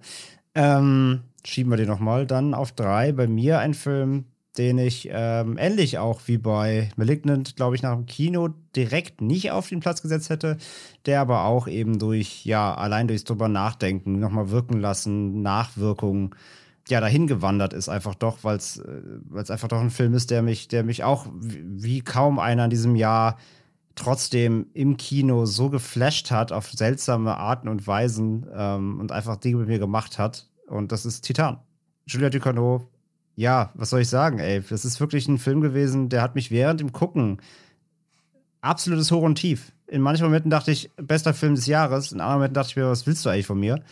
Und wie gesagt, der musste nachwirken. Der musste wirklich lange nachwirken, der musste nochmal seziert werden. So, es ist halt ein Film, der natürlich, äh, wie auch schon Raw, bei Raw, wie gesagt, deutlich, deutlich leichter zu konsumieren ist, aber trotzdem, äh, sie macht ja kein, kein einfaches Kino, dass man einfach sich reinsetzt und eine gute Fahrt hat und aussteigt und wieder geht, sondern hier knallt es halt so an allen Ecken und Enden. Und ähm, ja, der hat nachgewirkt so. Und wie gesagt, es gab kaum einen Film trotzdem, wo ich, wo ich nach dem Kino dieses Jahr so gleichzeitig verwirrt, aber begeistert und mitgenommen war und gefühlt, ich habe einen Marathon gelaufen während des Films, einfach weil ich so ausgelaugt war, weil der Film mich so ausgesogen hat. Und ähm, ja, muss ich halt absolut hochkreditieren, so mega Film. Ich habe lange mit mir gerätselt, ob ich den Film mit in die Liste nehme oder nicht. Ich habe mich mhm. letztendlich dagegen entschieden, weil ich mir gedacht mhm. habe, er ist dann doch mehr einfach ein, ja, weiß ich nicht, so ein metaphorisches Drama und ich, ich, ich war mir nicht sicher, ob ich den wirklich unter Genre wirklich, äh, ob ich mit Genre dem Film wirklich gerecht werde. So, also wenn ich den Film jetzt einfach als Genrefilm bezeichne, so, ja. Deswegen, ähm, ich habe den jetzt in meinen Honorable Mentions, mhm. aber ich war, also ich, ich habe lange gehadert, ob ich den mit reinnehme oder nicht. Aber ich muss auch zugeben, ich habe. In Film, in dem Film, wo eine Frau mit dem Auto bumst, ist für mich Genre. Also kannst du, kannst du wieder Drama kommen. Ja, ja, das hätte ich früher wissen müssen. Dann würde meine komplette Top Ten anders aussehen. ich weiß, was du meinst, aber irgendwo. Ich tat mich schwer. Ich tat mich wirklich schwer. Und ich gebe es aber auch zu, ich hatte keine große Lust auf die Diskussion mit Tino. Bei dem der Film auf Platz 92 ist, ja. Nee, aber und, Top 100 wäre er drin. Ey, ja. wie gesagt, ich, ich, kann da gar nichts gegen sagen. Ich verstehe ich versteh auch hier jeden, der sagt, das ist, nee, geh weg. So, das war mir einfach alles zu, zu wild und zu viel und nee, gibt mir nichts. Völlig verständlich. Wie gesagt, am Anfang war ich genauso. Bei mir hat er nachgewirkt. Wenn das nicht passiert, völlig fein. Ähm, wie gesagt, mich hat er rückwirkend wirklich doch noch mal doch mal echt abgeholt. So. Und nee, ich freue also, mich auch schon auf den Rewatch noch mal bei dem. Also bei mir wirkt er auch noch nach. Ja, und das bei mir war es ja so, das hatte ich jetzt auch letztens schon erzählt, bei Kino Plus habe ich den mit in meine Top 10 reingepackt. Ja, ja, ja. Weil ich bin ja für den Film nach Hannover gefahren, um den dort in der Presseverführung zu gucken, mhm. weil ich die in Hamburg nicht wahrnehmen konnte, weil das der Tag war, an dem wir nach Sitges geflogen sind. Genau. Und deswegen bin ich irgendwann, was weiß ich, sieben, sieben, glaube ich, in Zug gestiegen oder so, sieben Uhr morgens und bin nach, nach Hannover geballert, stand erstmal vorm falschen Kino und hat schon Panik gehabt, ja, dass ich irgendwie was verpeilt habe und der Film halt doch nicht stattfindet, bis ich dann gemerkt habe, okay, genau gegenüber von dem Kino, in dem ich war, ist noch ein anderes Kino und dann bin ich dort dahin gerannt. Und dann saßen wir da zu dritt in diesem, in diesem Kinosaal. Es waren wirklich nur zwei Kollegen und ich. Und dafür, dass ich halt echt schon eigentlich am Arsch war und nervlich richtig runter, äh, muss ich sagen, hat mich dieser Film auch echt gut durchgepeitscht. So. Also ich habe da auch mehrere Phasen der Regung erlebt und äh, deswegen ist es auch ein Kinoerlebnis, dass ich dieses Jahr mit auf jeden Fall in meine andere Topliste mit reinpacken werde, aber ja, hierfür noch nicht so, nicht so gesehen hatte. Aber ich finde, ich bin da bei dir. Also mir geht's ähnlich. Eh ich habe auch nicht alles an diesem Film verstanden, aber ich finde, wie er gemacht ist und, und was er dann doch irgendwie unter sich verbirgt und wie er halt vor allem, sag ich mal, mit seinen Themen umgeht, das fand ich schon alles, äh, es äh, ging mir gut rein. Es hat mich beeindruckt. Ja, absolut. Und ja, es gab keinen, kaum einen anderen Film, wo ich auch so durch die Emotionen durchgeballert wurde von zwischen, ich, am liebsten würde ich mich gerade umdrehen, an die Wand gucken und äh, keine Ahnung, also alles dabei. Von daher, ja. Also diskussionswert und sehenswert finde ich den auch und ich habe auch viel drüber nachgedacht, aber er hat mich halt eher nicht verärgert, aber halt nicht so abgeholt, wie wahrscheinlich die Intention war. Oder die Intention war, dass du halt bewusst auch vor den Kopf gestoßen wirst und dir in vielen Szenen dich halt einfach fragen sollst, okay, was ist jetzt die Aussage, welche Aussage sehe ich darin? Weil gerade das, was so häufig gelobt wurde an dem Film, sehe ich halt irgendwie durch die Machart des Films unterlaufen. Also ich finde schwierig, wie sie handelt und dass ich dann aber Sympathien oder Verständnis aufbringen soll, weil alles, was sie Schlimmes gemacht hat, auf einmal ab einem bestimmten Punkt wie vergessen zu sein scheint, weil sie wie eine Art neue Familie hat. Und ich finde das ja auch schön, dass die Familie alles verzeiht, aber ich finde das aus moralisch-ethischer Sicht halt eher ärgerlich. Deswegen hatte ich so ein bisschen meine Probleme mit dem Film. Aber ich bin super froh, dass der existiert. Also ich habe mich auch drauf gefreut gehabt und ich würde ja auch Leuten nicht von abraten. Aber bei mir hat's halt mal ausnahmsweise nicht funktioniert. Das gibt's ja auch. Und bei Wolfgang ja auch nicht. Wolfgang hat ihn auf Flop 3 Platz. Das ist ganz lustig. Äh, ja. Völlig fein, aber ja, dann, Ja, dann ja, sag also- du mal, was bei dir besser funktioniert auf Platz 3. ja. Deswegen, also ich hätte ihn auch, wenn wir eine Flop 10 machen würden, hätte ich ihn zum Beispiel auch nicht drin. Also, weil das ja ein individuelles Problem von mir ist und kein Problem des Bei Films. einer Flop 15 hingehen. Ja, bei einer Flop 15 hätte ich schon die Plätze 11 mit 15 mit ihm vollgestopft. Das stimmt. So, mein Platz 3 ist Limbo. ah! den dann- wir auch in Sieges gesehen haben. Und das ist halt auch, ja, auch primär der Atmosphäre geschuldet. Also sowas habe ich halt vorher noch nie gesehen. Warte und mal. das ist nicht mal krass übertrieben. Also, Also, das ist ein Hongkong Auf den kommen wir auch noch mal. Ach, kommen wir auch noch mal? Ja. Ah ja, okay, dann lass, das ist schön. Dann lass warten. Ja? Okay. Gut, dann wären wir jetzt bei Platz zwei. Ja. Ja? Da hab ich dann doch. Und jetzt habe ich ein bisschen Schiss, dass der nicht hierher gehört. Aber ich habe auf Platz zwei. Kaiserschmarrn-Drama. Ja. Nee, ich habe auf Platz zwei Dune. Ja, also äh, vom Genre bestimmt, von der Qualität nicht, aber das seid ihr unbenommen. Ja. Aber Ja, das ist jetzt, okay, dann, dann das ist, ja. Also ich habe ihn rausgelassen, obwohl Ach. ich ihn fantastisch finde. Ah. Aber lassen wir ihn einfach mal so so. stehen. Red Ja, okay, weil sonst kriege ich auch Probleme mit meinem Platz 1. naja, also, was soll man sagen? Es ist ein Science-Fiction-Film. ja. absolut, ja. Ja. Er hat, er hat Mythologien drin. Ja. Ja. Er hat äh, vielleicht magische oder, oder übernatürliche Kräfte drin.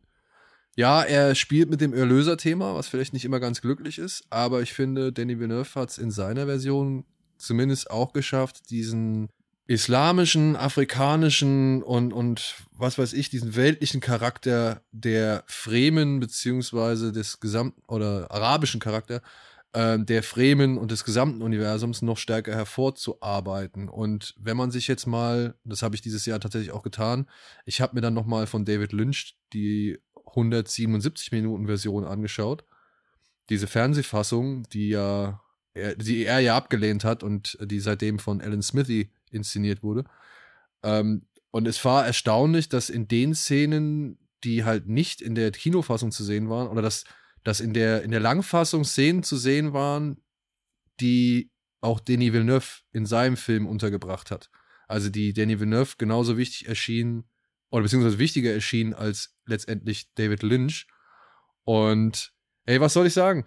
Die Oberflächenreize haben mich hier derartig abgeholt, dass ich, das ist halt für mich ein Erlebnis gewesen. Und, und ich finde halt einfach an dem Film geil, dass er genau die Ernsthaftigkeit, die ihm wahrscheinlich auch viele vorwerfen, an den Tag legt und das alles aber auf einem produktionstechnischen Niveau, das seinesgleichen sucht. Und ich mag die Inszenierung, ich mag die weiten Bilder, ich mag das Gefühl des kleinen Sands, des kleinen Sandkorns, das so viel irgendwie auslösen kann.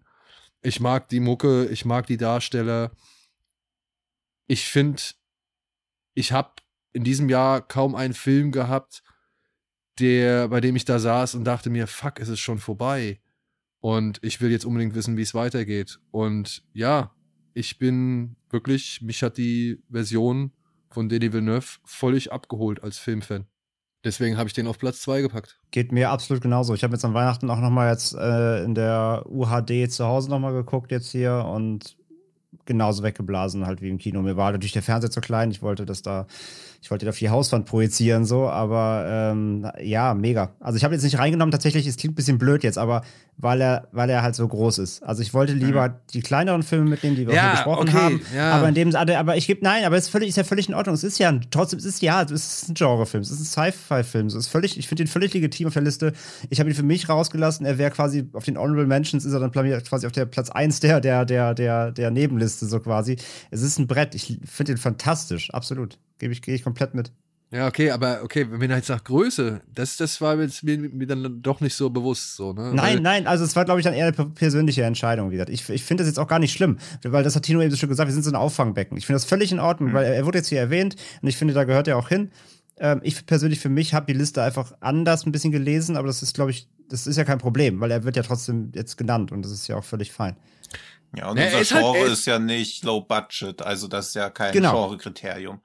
Ja, aber ich dachte mir halt, ne, es, es gibt ja auch so andere Filme, äh, da kommen wir gleich bei den Honorable Mentions hoffentlich gleich nochmal dazu, aber äh, da sind bei mir, ist bei mir auch zwei größere Filme dabei, so wo ich mir denke, ja, ne, kann man die jetzt wirklich mit einem Film wie Beyond the Infinite Two Minutes gleichsetzen? Ich hatte zwar Spaß im Kino, aber der Film hat ja trotzdem einfach nochmal was ganz anderes geschafft mit seinen Mitteln, so, ja, und äh, hat halt eben nicht irgendwie das Budget eines äh, Tenet oder sonst irgendwie zur Verfügung und das sind ja auch so Sachen, die ich dann trotzdem zu würdigen weiß. Aber wenn jemand daherkommt mit so viel Geld und der macht dann halt etwas, wo man halt auch wirklich sieht, okay, das war's, das, das war das Geld wert, meiner Ansicht nach, mhm. dann ja. Und ey, Dune, ich meine, es ist ein Science-Fiction-Film. ja, ja, also reinpassen tut er absolut. Ich finde absolut, dass er reinpasst, ja. Dass manchmal ein Film, den wir erwähnen, auch noch andere Leute außer uns kennen, ist halt bedauerlich, aber so ist es. nee, also das ist ja auch schön. Also ich habe ja auch ehrlich gesagt, also das meinst du wahrscheinlich damit Honorable Mentions, dass Suicide Squad bei dir weiter oben kommt. Also Suicide Squad war auch so ein Film, wo ich, wo ich sage, ja, den, also der hat mich halt wirklich richtig schön bespaßt. Oder mich war halt auch, auch ja.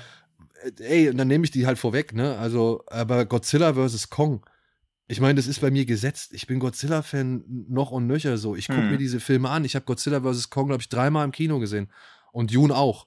Ja, weil das ist halt einfach Blockbuster-Kino, das ich auf der großen Leinwand genießen kann. Hm. Und bei dem einen kann ich meinen Kopf halt einfach deutlich besser ausschalten, bei dem anderen will ich mit meinem Kopf ein bisschen mitarbeiten, so, weißt du? Also, das, äh, da, da, da, das nehme ich so raus, weißt du, weil mhm. ich weiß, ich gucke mir diese Filme an und ich weiß, ich mag diesen Film. Der muss schon wirklich verdammt viel falsch machen, um zu, also dass ich am Ende sage, oh, was, was ein Kack-Godzilla-Film so. Also das, mhm. das muss dann wirklich dieser, Netflix-Anime-Dreiteiler äh, sein von Godzilla, wo ich mal wirklich sage, ey Leute, da hättet ihr euch aber auch Godzilla sparen können, so, ja. Hm. Äh, ich gucke hier euch 90 Minuten lang, äh, nee, drei Stunden lang zu irgendwie und, und was kriege ich? Ich krieg 10 Minuten Exe. Nee, brauche ich nicht. Ja. Aber ähm, ja, Godzilla vs. Kong hat meiner Ansicht nach gut abgeliefert und ja, Dune liefert halt einfach noch einen, einen Tick besser ab. Okay. Und Suicide Squad hat auch für mich meiner Ansicht nach richtig schön abgeliefert, so, ja. Also deswegen. Und da ist dann wieder so, ja, da verstehe ich auch, was du sagst, André. Da ist dann für mich auch so ein bisschen der Fairness-Charakter vielleicht irgendwo wieder vorhanden, so dass man halt schon eher auch Filme hervorholen möchte, die jetzt nicht so eine breite Plattform hatten, die nicht so eine breite Bühne hatten, die nicht so viel Marketingbudget hatten. Ne? Das, das ja, also genau, das klingt, es klingt halt doof so, aber für, meine, für mich war, habe ich meine Liste erstellt in dem Sinne quasi, ich möchte jetzt eigentlich ungern was reinpacken, was halt überall stattfindet so. Und das ist aber, ja. Das, ist, und das ist ja die Subjektivität daran. Ich, ich finde, also ich fand ja Suicide Squad, Suicide Squad auch mega. Absolut, war für mich auch einer der Highlights des Kinojahres. Mega viel Spaß gehabt, habe ich unfassbar umgehauen. Mega viel Spaß gehabt, wie kaum beim anderen Film dieses Jahr sonst. Aber trotzdem habe ich jetzt nicht reingenommen, sondern auf die Honorable Mention Liste, weil ich halt eine Top 10 machen wollte, die irgendwie dann doch besser also zu unserem Podcast passt, sage ich ja, mal. Ja, aber okay, aber ja. das ist ja völlig subjektiv. Und dass die Filme ja trotzdem hier genannt werden, ist ja völlig, ist ja dann absolut, absolut richtig trotzdem. Auch wenn sie jetzt nicht auf in der, in der Zahlenliste drin sind, sage ich mal. Ja. Ja, gut, da hätte ich dann Dune rausnehmen sollen, hätte ich vielleicht nochmal so einen kleineren Film eine Chance geben können. Wie gesagt, ich finde nee, find ich, über, also nee, find ich überhaupt nicht schlimm. Ich finde das halt. auch völlig fein. Ich finde das völlig fein. Das ist ein guter Film, Punkt. Ja. Ja. Gut, damit meine Nummer zwei. Ja, dann kürze ich ab. Ähm, bei mir ist nämlich Platz zwei Beyond the Infinite Minutes. Grüße gehen raus. Hab, Grüße gehen raus. Wie schon gesagt, kaum anderen Film, der mich zweimal dieses Jahr ähm, hinter, also nicht hintereinander, aber der zweimal genauso abgeholt hat. Ähm, ähm, war hellauf begeistert, einmal noch mit Publikum und konnte sogar noch spüren, wie alle anderen mit Spaß haben. Das war einfach schön. Wie gesagt, ich, ich kann diesem Film einfach nur so viel zusprechen, weil er eben einfach, hast du alles schon ausgeführt vorhin ja auch, weil er aus so wenig so viel macht so und es ist einfach so ein herzlich, herzlicher Film, gehst mit viel, richtig mit viel gut da raus. So sowas braucht man vielleicht auch in diesem Jahr ähm, neben neben äh, neben den ganzen Downern so ähm, im Filmbereich. Also in, von der Stimmung her meine ich natürlich. Aber deswegen, der gehört für mich dahin. Wirklich fantastischer Film, haben wir alles schon so gesagt. Platz zwei für mich. Ja, ich habe auf Platz zwei Bell. Ah, Mhm. Ja, da kommt er jetzt endlich. Da kommt er jetzt. Auf fünf, gell?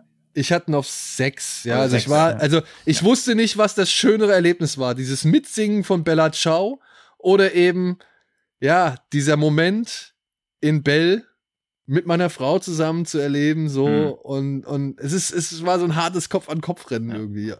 Aber Finde ich schön, dass Schröckert mich schon seine Frau nennt, aber da kommt es auch schon raus. Wir haben sie zu zwei unterschiedlichen Screenings gesehen aus Genau. Zeitgründen. Ja, du hast ihn auch mit Regisseur im Saal oder in Anwesenheit des Regisseurs gesehen, ich ohne. Genau. Aber auch das. Und bei mir hat so ein bisschen den Vorzug gegeben, diese Freaks Out mitsingen. Das war ja schon fast Pflicht. Also das war natürlich auch schön, aber es ging ja quasi gegen einen gemeinsamen Feind, während es Ja. bei Bell quasi für die gemeinsame Sache ging und das auch überraschender war, dass überhaupt so eine Szene kam. Also ich hatte bei Bell natürlich schon gedacht, okay, das ist, wird wieder ein richtiger Tränendrüsendrücker, aber dass er es quasi in der Szene schafft, also dass man eher geweint hat, weil es so schön war und nicht, Ja. weil es so traurig oder sonst irgendwas war, das hat mich doch sehr begeistert, weil das ist, finde ich, das Schwierigste für einen Film, dass man einfach weint, weil es so ergreifend oder so schön einfach so ist, ohne dass dabei irgendjemand stirbt. Ja, da bin ich so absolut bei dir. Wir haben halt, Hosoda war ja da, also war da und hat sogar Mhm. einen Preis entgegengenommen. Er hat gar nicht so viel gesagt. Ich habe noch so ein paar Fotos noch von ihm erhaschen können. Mhm. Mit schlechter Quali. Aber ich fand das, wir, war, wir, wir saßen im größten Saal im Auditori. Tausend Leute passen da rein, hast du Mhm. gesagt, ne? Ja. Und dann, ja, ich meine, so oft schaffe ich jetzt meiner Frau, also ich, natürlich in letzter Zeit schaffe ich meiner Frau deutlich mehr Filme zu gucken, halt auch aufgrund unserer beruflichen Situation. Aber dass wir halt mal so einfach privat ins Kino gehen, uns einen Film anschauen, auf den wir beide Bock haben, so, wo wir halt nicht unbedingt sagen, den brauchen wir jetzt für irgendwas. Ähm, und dann halt so einen Film zu sehen, ja, der halt, keine Ahnung, Internetmobbing, äh, virt virtuelle Realität, Unsicherheit, Familientragödie und, und äh, sag ich mal, wie soll man sagen, ja, Kindheitstrauma, Bewältigung und Freundschaft und unbeholfene Flirtversuche und so weiter, dass der das alles unter diesen Hut bringt und dann noch das Schön und das Biest mit einfließen Mhm. lässt und was völlig Neues draus macht. Ja. Und dann kommt diese Szene. Und ja, wie du sagst, damit hat, ich meine, dass der Film irgendwo mich ergreift oder irgendwo äh, berührt, da bin, bin ich auch von ausgegangen. Selbst ähm, hier Mirai, das Mädchen aus der Zukunft, hieß er. ja. Mhm. Ja. Ähm, selbst der, obwohl ich den bisher nicht so stark finde, oder auch Der Junge und das Biest, das waren schöne Filme, Mhm. aber die haben mich jetzt zum Beispiel nicht so ergriffen, wie zum Beispiel das Mädchen, das durch die Zeit sprang oder Summer Wars. ja. Und, oder, oder hier den, der Armee und Yuki ist auch von ihm, ne? Der Wolf Children, oder? Äh, ich glaube, da bin ich jetzt überfragt. Das, ja gut, dann halte ich das nochmal zurück. Aber wie gesagt, Hosoda macht Filme, die sind schön, aber nicht immer so völlig ergreifend. Mhm. Und Der nach- ist von ihm, ja, der Wolfstille. Ja, Kurz mal genau. gecheckt, ja. Und der Mirai, da weiß ich noch, da habe ich gedacht, oh Mann, jetzt so, ich habe den gesehen als, als Vater und jetzt auch als Vater von Geschwistern so, Mhm. ähm, der müsste mich eigentlich auf allen Belangen abholen, so, oder in allen Belangen abholen, auf allen Ebenen erreichen. Und das hatte der nicht. Und das hat Hm. mich so gewundert, ja. Ich finde den Film, ich finde den Film wirklich schön, so. Das ist ein schöner Film, äh, den kann man sich gut angucken, der greift die Themen entspannt auf und, und überdramati- überdramatisiert nicht so, aber er hat mich irgendwie nicht so gekriegt. Und umso erstaunlicher und umso erstaunter war ich dann halt bei Bell. Ich sitze in dieser Szene und es geht eine, ein Lichtermeer geht an, in dieser Mhm. Szene zu sehen. Und, und plötzlich realisierst du, warum dieses Lichtermeer angeht. Und ja, und du realisierst, es ist verdammt wundervoll, was da jetzt gerade Mhm. irgendwie symbolisiert wird.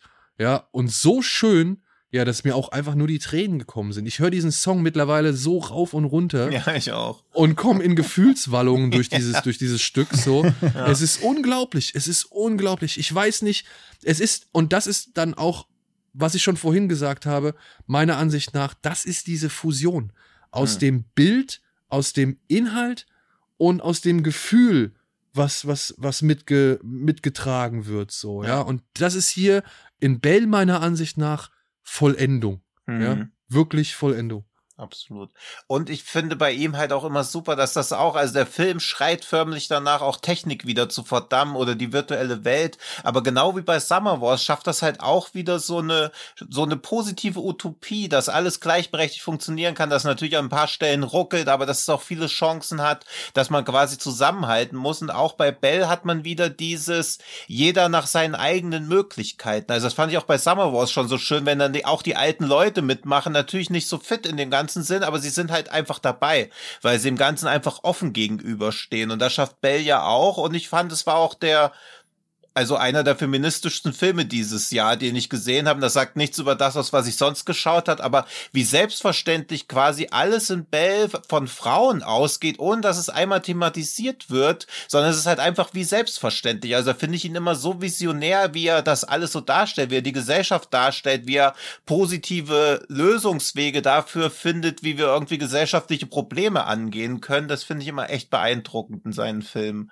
Und er dämonisiert, also und er macht es nicht auf Kosten einer Dämonisierung anderer oder vor Genau, allem Männer. ja. Ja. Oder er gibt auch die Männer nicht zu sehr der Lächerlichkeit preis. Nee. Da sind auch ein paar lächerliche Typen so dabei, das will Ja. man ja gar nicht abstreiten. Es gibt auch einen sehr, sehr lustigen und sehr unbeholfenen Flirtversuch vom Ja. einzigen Mitglied des Kanuvereins an der Schule.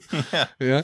Ähm, da lacht man sich kaputt. Aber ähm, selbst wenn der junge Mann hier leicht trottelig rüberkommt, wird er nie lächerlich gemacht oder ist am Ende der einzige Dulli in der Geschichte oder so, Ja. sondern selbst der kriegt am Ende, und das ist auch wiederum sehr stark an dem Film, dass die Randfiguren auch teilweise echt schöne, starke, irgendwie nicht lächerliche Profile bekommen. So. Also Ja. da hat jeder irgendwie sein, seine eigene Charakterisierung und keiner ist irgendwie völlig scheiße oder völlig lustig oder völlig böse oder sonst irgendwas. So, ja. Ja. Und selbst bei der großen Auflösung des Films schafft es der Film noch eine gewisse Fairness zu wahren und, und eine Mhm. gewisse Würde äh, Ja. jemanden zukommen zu lassen, der eigentlich keine Würde verdient. Und Mhm. das ist wiederum auch diese Utopie und ganz stark meiner Ansicht nach. Und Ja. das macht den Film einfach so positiv. Also du gehst auch wieder so positiv aus diesem Film raus. Mhm. Absolut. Ja, So, ja, es gab hier in Hamburg äh, noch kurz vor Weihnachten ein Screening, da hat der Koch Media auch eingeladen, aber ich hatte leider keine Zeit an dem Abend. Da war sogar Hamuda selbst vor Ort. Ja. Ähm, ja, aber ich bin sehr gespannt. Ich freue mich sehr darauf, den noch nachzuholen. Ja, wenn der mal ja, wir durften ist. noch ein Interview mit ihm führen, was demnächst Mhm. bei Kino Plus zu Ah, sehen sein cool. wird. Ja, Sehr super schön. cool, ja. Geil. Gut, so, wie machen wir es jetzt? Jetzt hat doch, glaube ich, jeder seinen zweiten Platz, ne? Mhm. Mhm. Gut. Ähm, Jetzt wirst du das Rad nochmal komplett neu erfinden. nein, okay. Ich Wir können mich alle auf jetzt. drei den Film rufen und dann einfach den Podcast beenden. Genau. Oder mit Trommelwirbel. So. Ja. Naja, wir müssen ja jetzt noch zwei Filme aufarbeiten. Und ich Ah, ja. vermute jetzt mal auf Ach ja. Platz eins von André, du darfst es gerne sagen, The Innocence. habe ich auf drei. Okay. Auf Platz eins von mir Ach ja, ist, Ist- ja Limbo. Limbo. Ah ja. Das ist dein Platz drei gewesen, ne? Ja. Ja. Und du hast auf Platz eins? Den Dune für coole Leute, Green Knight.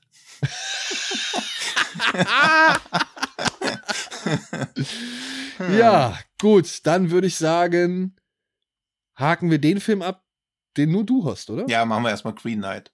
Ja.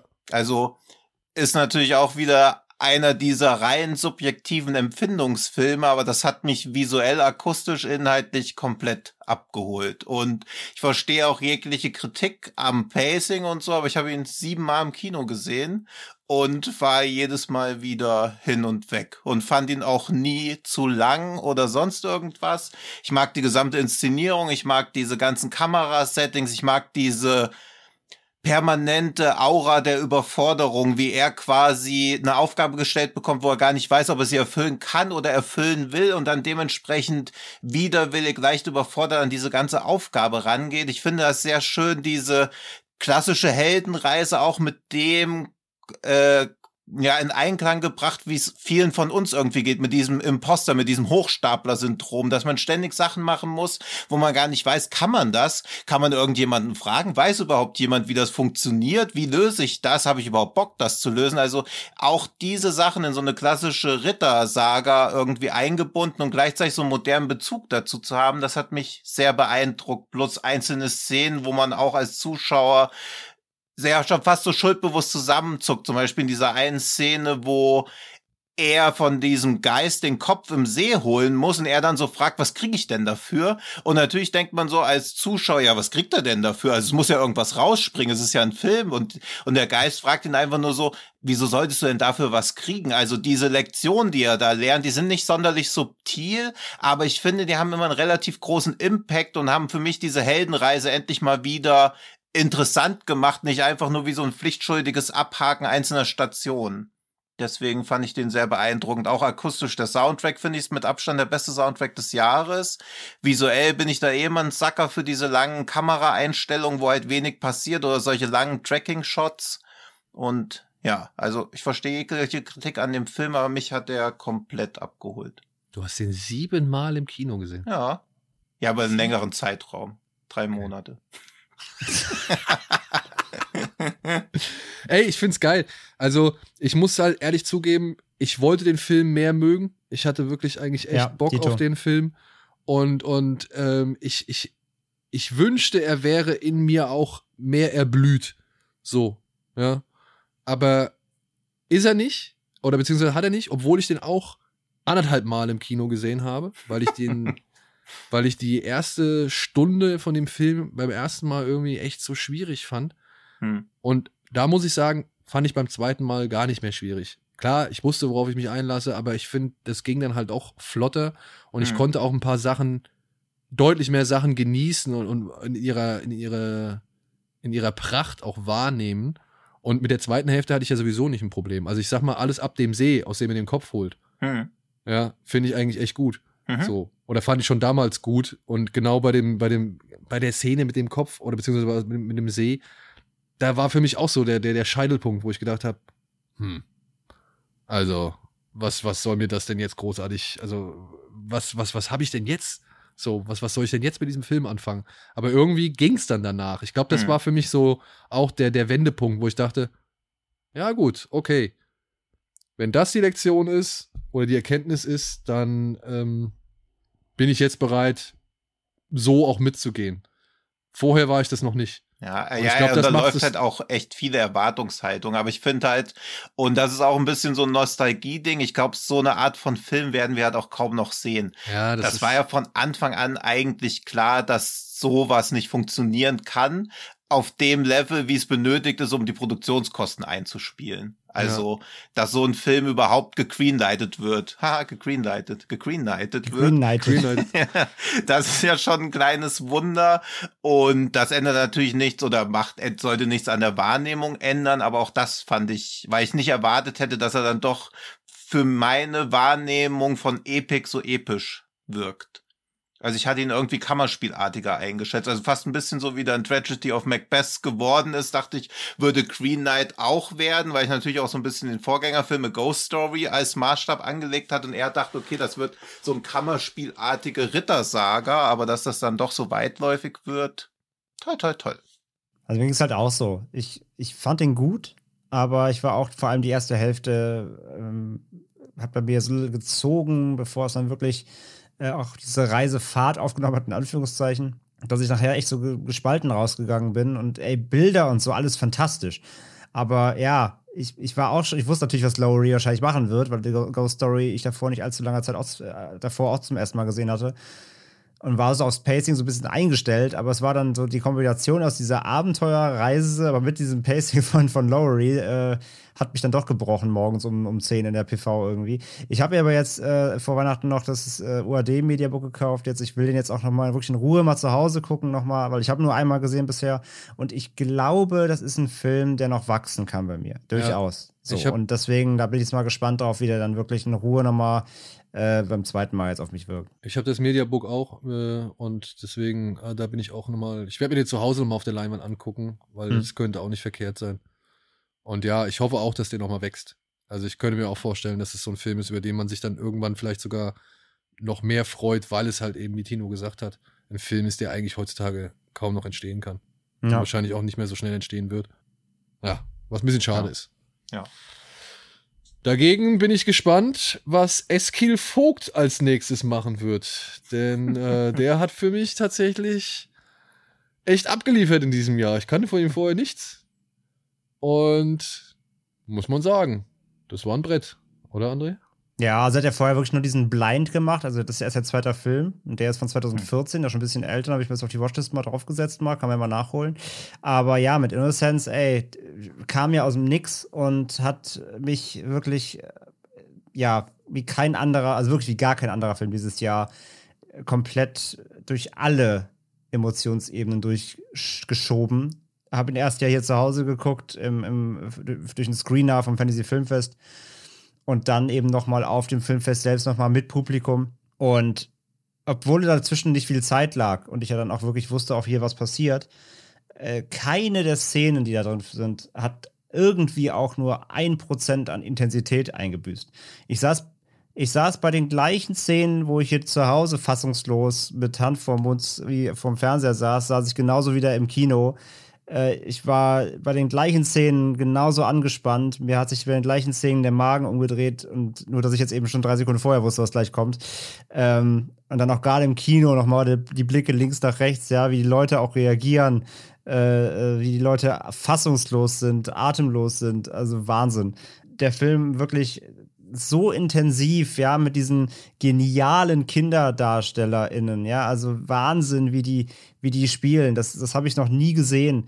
Ähm, wie, wie, wie Vogt da wirklich diese Kinder directed hat, die, die, die spielen, als ob sie gerade wirklich einfach Kinder sind, die, die, die, die, die, miteinander spielen, die miteinander abhängen, die miteinander die Welt erforschen, aber dann eben diesen äh, Genre-Einschlag eben da drauf setzt, mit diesen, ja, in Anführungszeichen, Superhelden-Fähigkeiten, wie spielerisch quasi ähm, Destruktion dann ausgelebt wird, so mit den ganzen, mit den ganzen Verknüpfungen dann eben zu den Familien, dass du dieses Schicksale noch ein bisschen hinterfragst und durchleuchtest. Ähm, was hinter jedem Kind steht, natürlich irgendeine Familienkonstellation, das auch mit Schicksalen verknüpft ist und so weiter und so fort, was da alles im Kleinen drin steckt. Das ist ein Film, der der so detail, detailverliebt ist, der so ruhig ist, aber so, so präzise auch inszeniert ist, der, wo, wo, wo jede Emotion, jeder Gesichtsausdruck der, der Kids oder überhaupt der, der, der Darsteller und Darstellerin so wichtig ist. Also jede einzelne kleine Emotionsregung ist halt super wichtig für die Gefühlslage des Films und wie du halt einzelne Szenen wahrnimmst. Und ähm, ey, Wahnsinn. Es ist ein unfassbares Brett, finde ich. Also so, so ein Film. Ähm, den werde ich so schnell nicht vergessen und äh, der hat mich wirklich einfach nur komplett vereinnahmt. Und das ist ein, wirklich ein Film, ähm, bei dem, bei dem weißt du auch beim ersten Mal schauen nicht, wie geht das aus. So, du bist die ganze Zeit so on the edge, irgendwie, du, da kann halt alles passieren, ja. was dir der Film halt auch während der Laufzeit immer wieder zeigt. So, da, da gibt es halt auch keine Gefangenen so. Ähm, wenn da was passiert, dann passiert das auch ganz drastisch und äh, Wahnsinn. Also wirklich äh, einfach nur Hut ab vor diesem Film. Ist für mich echt ein kleines Meisterwerk. Geil.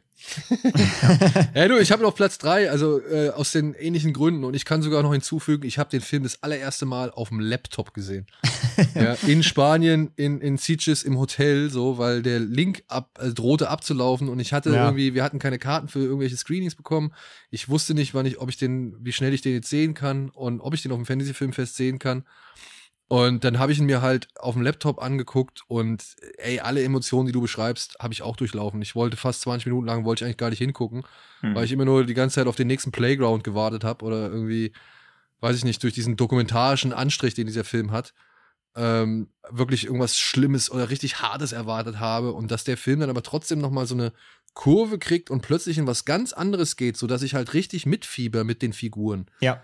Also, wo ich erst Angst hatte, äh, dass ich irgendwie, dass, dass diese Figuren mit meinen Kindergefühlen äh, oder mit meinen Elterngefühlen wieder knallhart irgendwie ins Gericht gehen oder die halt einfach in der Luft zerfetzen, irgendwie anzünden, draufpinkeln und dann auch nochmal irgendwie in Fleischwolf schmeißen, so. Ähm, dass der Film dann plötzlich so eine Wendung annimmt und ich wirklich Mitgefühl mit allem habe, auch wenn es echt teilweise schlimm ist. Äh, grandioses Ding. Grandioses Ding. Ich fand den auch super. Also es war für mich eine der Überraschungen des Jahres. Ja. Ja, und ich war mir so sicher, dass ihr ihn beide drin habt, dass ich ihn halt nicht mit reingenommen habe. ja. Aber dafür, ich, ich, ich, wir gehen weiter zum nächsten, ne? Wir Ja, müssen jetzt, glaube ich, so langsam äh, auch mal zu Potte kommen. Ja. Ähm, aber dafür hast du ja einen Film drin, wo ich mich sehr freue, dass du ihn auch mit reingenommen hast. Ich habe ihn auf der Eins, weil er für mich trotz aller, sag ich mal, Kritikpunkte, die man an diesem Film haben kann, ein Film ist, der mich wie kein anderer in diesem Jahr über das Wie erreicht hat und Ja. nicht über das unbedingt über das Was. Das Was war auch schon cool und das Was ist teilweise echt auch ein bisschen versteckt oder wird von dem Wie nach hinten gedrängt, aber es ist vorhanden und es ist fies. Aber das Wie ist auf so viel, auf so breiter Ebene einfach nur grandios. Die Rede ist halt von Limbo. Ja, Hm. ähm, ein Film von Soi Chiang über zwei Polizisten, die einen Serienmörder in Hongkong jagen. Und jetzt denkt man so, ja, was ist daran, was kann daran schon besonders sein? Es fängt halt schon mal damit an, dass der Film komplett in Schwarz-Weiß gedreht ist und das aber auch wirklich professionell, absichtlich in Schwarz-Weiß, was sehr viele Graustufen und Schattierungen zur Folge hat. Also, wo Mhm. man halt merkt, dass dieser Film überlegt in Schwarz-Weiß gedreht worden ist und dementsprechend auch ausgeleuchtet wurde. Und es geht weiter über das Set-Design, was seinesgleichen sucht, was halt wirklich einfach von, von Was ja Minute- schon so seinesgleichen sucht, dass man sich nicht mal sicher ist, ob Sets sind. Ja, Also, das ist halt das Ding, dass man sich ganz oft fragt. Also, ich gucke sowas wie Dune und denke mir so, ja, beeindruckend, da steckt Kohle dahinter. Und dann gucke ich sowas wie Limbo und denke so, ich habe keine Ahnung, wie sie es gemacht haben. genau das, genau das. Und eingefangen durch eine Kameraarbeit und Schnittarbeit, da, da, da, da zieht sie die Schuhe aus. Und wenn man dann noch bedenkt, der Cutter von diesem Film hat vorher für Boll, Dungeon Siege und Blood Rain und all so ein Kram gemacht, so, ja. Da, da greifst du dir halt wirklich an den Kopf. Und dann kommt, ich sag's jetzt, ich nehme es in den Mund, und dann kommt ein inszenatorisches Meisterwerk dabei raus, so, ja. Also wie Limbo. Ähm, das ist schon echt krass. Also, das ist wirklich schon echt krass. Und ja, der Film hat mich, und das war das Krasse, wir haben an diesem Tag schon zuvor einen Film gesehen aus China, glaube ich, ne? Das war ein, Chine ja, war auch ein Hongkong. chinesischer. Ja. Äh, Hongkong. Mhm.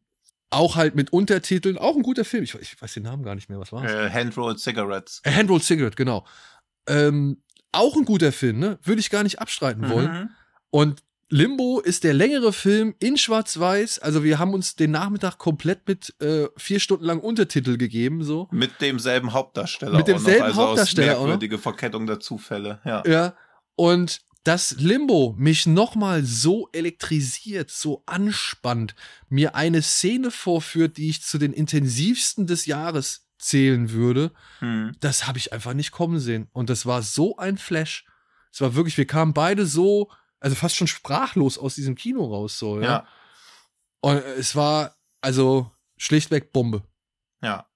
Und wir haben uns also ich vielleicht ein bisschen mehr an ein paar inszenatorischen Sachen gestoßen, aber auch mit denen, die oder die sehe ich jetzt inzwischen auch eher als Stärken, weil der Film wirklich gnadenlos mit allen Figuren umgeht. Auch das schon bis fast wieder an den Rande der Satire ran, finde ich. Und auch der, der Serienkiller, um den es geht, dass der noch ein Fable hat für verstümmelte Frauenkörper. Auch das ist halt alles ganz schön much, aber eben nicht too much, weil das alles im Matsch untergeht. In dem, in dem ganzen anderen, diesem Dreck. Also das sieht so dreckig, so dystopisch aus. Gleichzeitig ist es aber halt einfach, wie die Stadt aktuell auch einfach aussieht. Also ich kann mir kein Szenario vorstellen, wo wirklich jedes, jede, jede Szenerie ein Set gewesen sein soll. Also das kann ich mir nicht vorstellen. Und das Nee. war wirklich Und- unglaublich beeindruckend visuell. Und der Subtext, der da halt mitschwingt, ne? Also von Ja. wegen halt, ne, dass diese Welt, die so zugemüllt ist, dass sich dieser Müll halt wieder nach, nach, also zurück Hm. ja, also dass der zurück an die Oberfläche quillt und jetzt schon fast nicht mehr zu verbergen ist, finde ich eine starke Allegorie auf, ja, vielleicht die chinesische Regierung, Ja. ja, beziehungsweise auf, das, auf den Zustand äh, in Hongkong und eben in China generell. Und dann aber auch, sag ich mal, was der Film zum Thema Frauen aussagt, ja, also Hm. die, die Hauptdarstellerin, ähm, nochmal hier auch, ne, so cool die beiden Hauptdarsteller sind, aber die Hauptdarstellerin, ähm, ihre Leistung ist es einfach nochmal, also das muss man Ja. einfach nochmal deutlich mehr respektieren.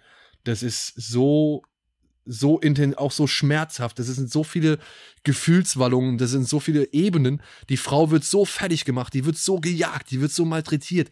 Das ist unangenehm anzusehen und ich möchte nicht wissen, wie das zu spielen war. Also das, also Hut ab vor dieser Mhm. Leistung. Ich habe noch keine Frau gesehen, die so hart drangenommen worden ist irgendwie in, in letzter Zeit wie die, wie die Dame hier. Und dann aber eben auch, weil man irgendwann, weil sie so wirklich so krass durch den Wolf gedreht wird, ist man irgendwann so sehr auf ihrer Seite, dass sich hier eine Verfolgungsjagd entspinnt oder ein, ein wie soll man sagen, ein, ein, ein wilder Mob will ihr ans, ans, ans Leder. Also so mitgefiebert habe ich selten mit einer Kinofigur in diesem Jahr. Ja. Und ich finde auch dieses, also natürlich wirkt das auch in der Gesamtheit recht konstruiert, aber es geht ja auch darum, dass diese Frau äh, in einem Unfall die Frau von der Hauptfigur ins Koma gefahren hat durch einen Unfall und er eigentlich gar kein Interesse daran hat, dass sie lebt, sondern dass sie leiden muss, aber gleichzeitig ist ja doch Zeuge von einem Verbrechen gewesen und das ist der einzige Grund, warum sie am Leben bleiben muss. Aber wie er auch immer wieder versucht, sie quasi nebenbei doch noch irgendwie vor die Hunde gehen zu lassen, weil sie ihm eigentlich auch irgendwie also ihm ist, es ist irgendwie immer unklar, ob ihm wichtiger ist, das Verbrechen aufzuklären oder seine Rache zu bekommen und ihm selber irgendwie auch. Also es sind halt alle komplett zerrissen und niemand in dem Film schenkt sich ja irgendwas. Deswegen ist diese fiese Behandlung halt noch unerträglicher. Also der ging mir auch echt dann schon an die Nieren, gerade auch mit dieser doppelten Ebene, wo man die ganze Zeit so denkt, okay, vielleicht erschießt er sie jetzt auch einfach gleich. Also weil alle wirklich wie so losgelassene Hunde wirken, die halt tollwütig sind. Ja, und, ähm, und gleichzeitig hat man nicht so diesen, ne, ist man nicht so auf der Heldenseite so, weil diese Nee. Jungs, die beiden Polizisten sind halt auch wirklich sehr angreifbar in ihrer, ja, in ihrer Moral und in, in ihrer Dienstauffassung Ja. und so weiter. Und selbst der etwas gesättigte oder Mhm. beziehungsweise der etwas ruhigere Typ, der irgendwie versucht, irgendwie Anstand zu wahren oder irgendwie so ein bisschen die Dienstvorschrift rauskehren zu lassen, selbst der ist, sage ich mal, auch kein absoluter Sympathieträger, sondern eben verwerflich, duckmäuserisch oder sonst irgendwas. Also der ist auch eher karrieregeil. Und ja, Ja. ähm, Es ist halt wirklich, sobald der Killer dann so ein bisschen klarer definiert ist, man merkt, okay, das ist so ein, das ist ein Irrer mit einer Vorliebe für verstümmelte Frauenkörper, denkt man halt so, ah, endlich kommt man Sympathieträger. Also das ist halt auch, das Ja. muss ein Film ja auch erstmal schaffen, dass man so denkt, okay, jetzt kommt auch noch der Killer, aber eigentlich sind halt alle völlig kaputt. ja. Jase Louis oder Jas, Jace Louis heißt die Hm. Dame, die Hauptdarstellerin, die hier die Dame der Wong To spielt. Mhm. Und wirklich nochmal absoluten Respekt der Frau gegenüber, was die hier leistet. Ganz großes Kino. Ja, also wirklich Ja. eine ganz schwierige und harte, sag ich mal, Rolle, die sie da spielen muss und äh, dementsprechend großartig. Also Limbo für mich mit der Flash des Jahres so. Mhm. Ja, ich hoffe echt, dass der bald dann mal kommt. Ja, Irgendwo. Ja, wir alle. Also den will ich auch unbedingt noch mal sehen. ja, und den will ich Weil auch da war auch so viel. Also wir haben ja teilweise saßen wir da und wussten gar nicht, wo jetzt gerade die Handlung stattfindet, weil halt einfach nur ein riesengroßes Müllfeld oder irgendeine Apokalypse gesehen hast, wo du einfach gucken musst, okay, wo ist jetzt eigentlich was? ja, wo ist jetzt eigentlich was? Ja. Das kann ich dir sagen. Hier ist jetzt das Ende. Sehr gut. Dann sehen wir uns im Limbo wieder. Dann sehen wir uns im Limbo wieder, beziehungsweise im nächsten Jahr. Liebe Freunde und Freundinnen da draußen, wir wünschen euch einen guten und schönen und entspannten Rutsch. Äh, bleibt gesund, gut drauf. Vielen Dank für 40 Folgen Unterstützung. ist auch schön, und- dass das heute dann so ein Jahresende ist mit der 40. Folge. Ganz schön. Ja. Ja. Ja. Ja, ja. Ihr müsst euch jetzt nur ein klein wenig gedulden. Wir machen eine etwas kürzere Pause und melden uns ab dem 10.01. erst wieder zurück. Ne? Wenn ich das jetzt richtig in Erinnerung habe. Genau, Mhm. jetzt am Ja. 3.1. am Montag ist mal Pause. Ähm, wir müssen ein bisschen auch uns wieder sammeln Genau. und äh, ein bisschen organisatorische Dinge auch mal planen zwischendurch, aber dann und vor allem wieder Filme gucken. Ja, wir müssen vor allem ein paar Filme gucken. Ne? Ja. Gibt es ja jetzt erstmal doch recht wenig, aber dann am 10. sind wir dann wieder regulär da. Ja, jetzt kann man nämlich noch nachholen, was man noch nicht geschafft hat im letzten Jahr. Ja. Ich, ich muss noch ein paar Serien be- beenden. Ich muss auch noch Yellow Jackets fertig gucken. Ja, ich auch, ich auch. Ja. Äh, gefällt mir gut. So, dann sage ich vielen Dank an dieser Stelle. Wenn ihr Bock habt und die Wartezeit überbrücken müsst, dann schaut gerne bei unseren sozialen Plattformen vorbei, beziehungsweise unseren Accounts auf den sozialen Plattformen, bei Spotify, bei Twitter, bei Letterbox, wo auch immer. Und ansonsten, ja, bis spätestens nächstes Jahr, wenn wir zurückschlagen. In diesem Sinne, Der Hahn schlägt zurück. Ja. ja. Macht's gut. Frohes neues Jahr. Guten Rutsch. Tschö, tschö. Ja. Ciao, ciao. Tschö, tschö. Bye, bye. Haut Mögen rein. die filmischen Höhepunkte von 2021 die Tiefpunkte von 2022 sein. Sagt man das nicht so? Ja. Die Fehler unserer Vergangenheit, die weichen für die Zukunft. Was weiß ich. Vermutlich. Na, wir waren schon fast draußen, jetzt haben wir es halt noch mal ein bisschen Jetzt haben wir es verkackt. Okay. Tschüss. Tschüss. Macht's gut. Danke. Tschüss.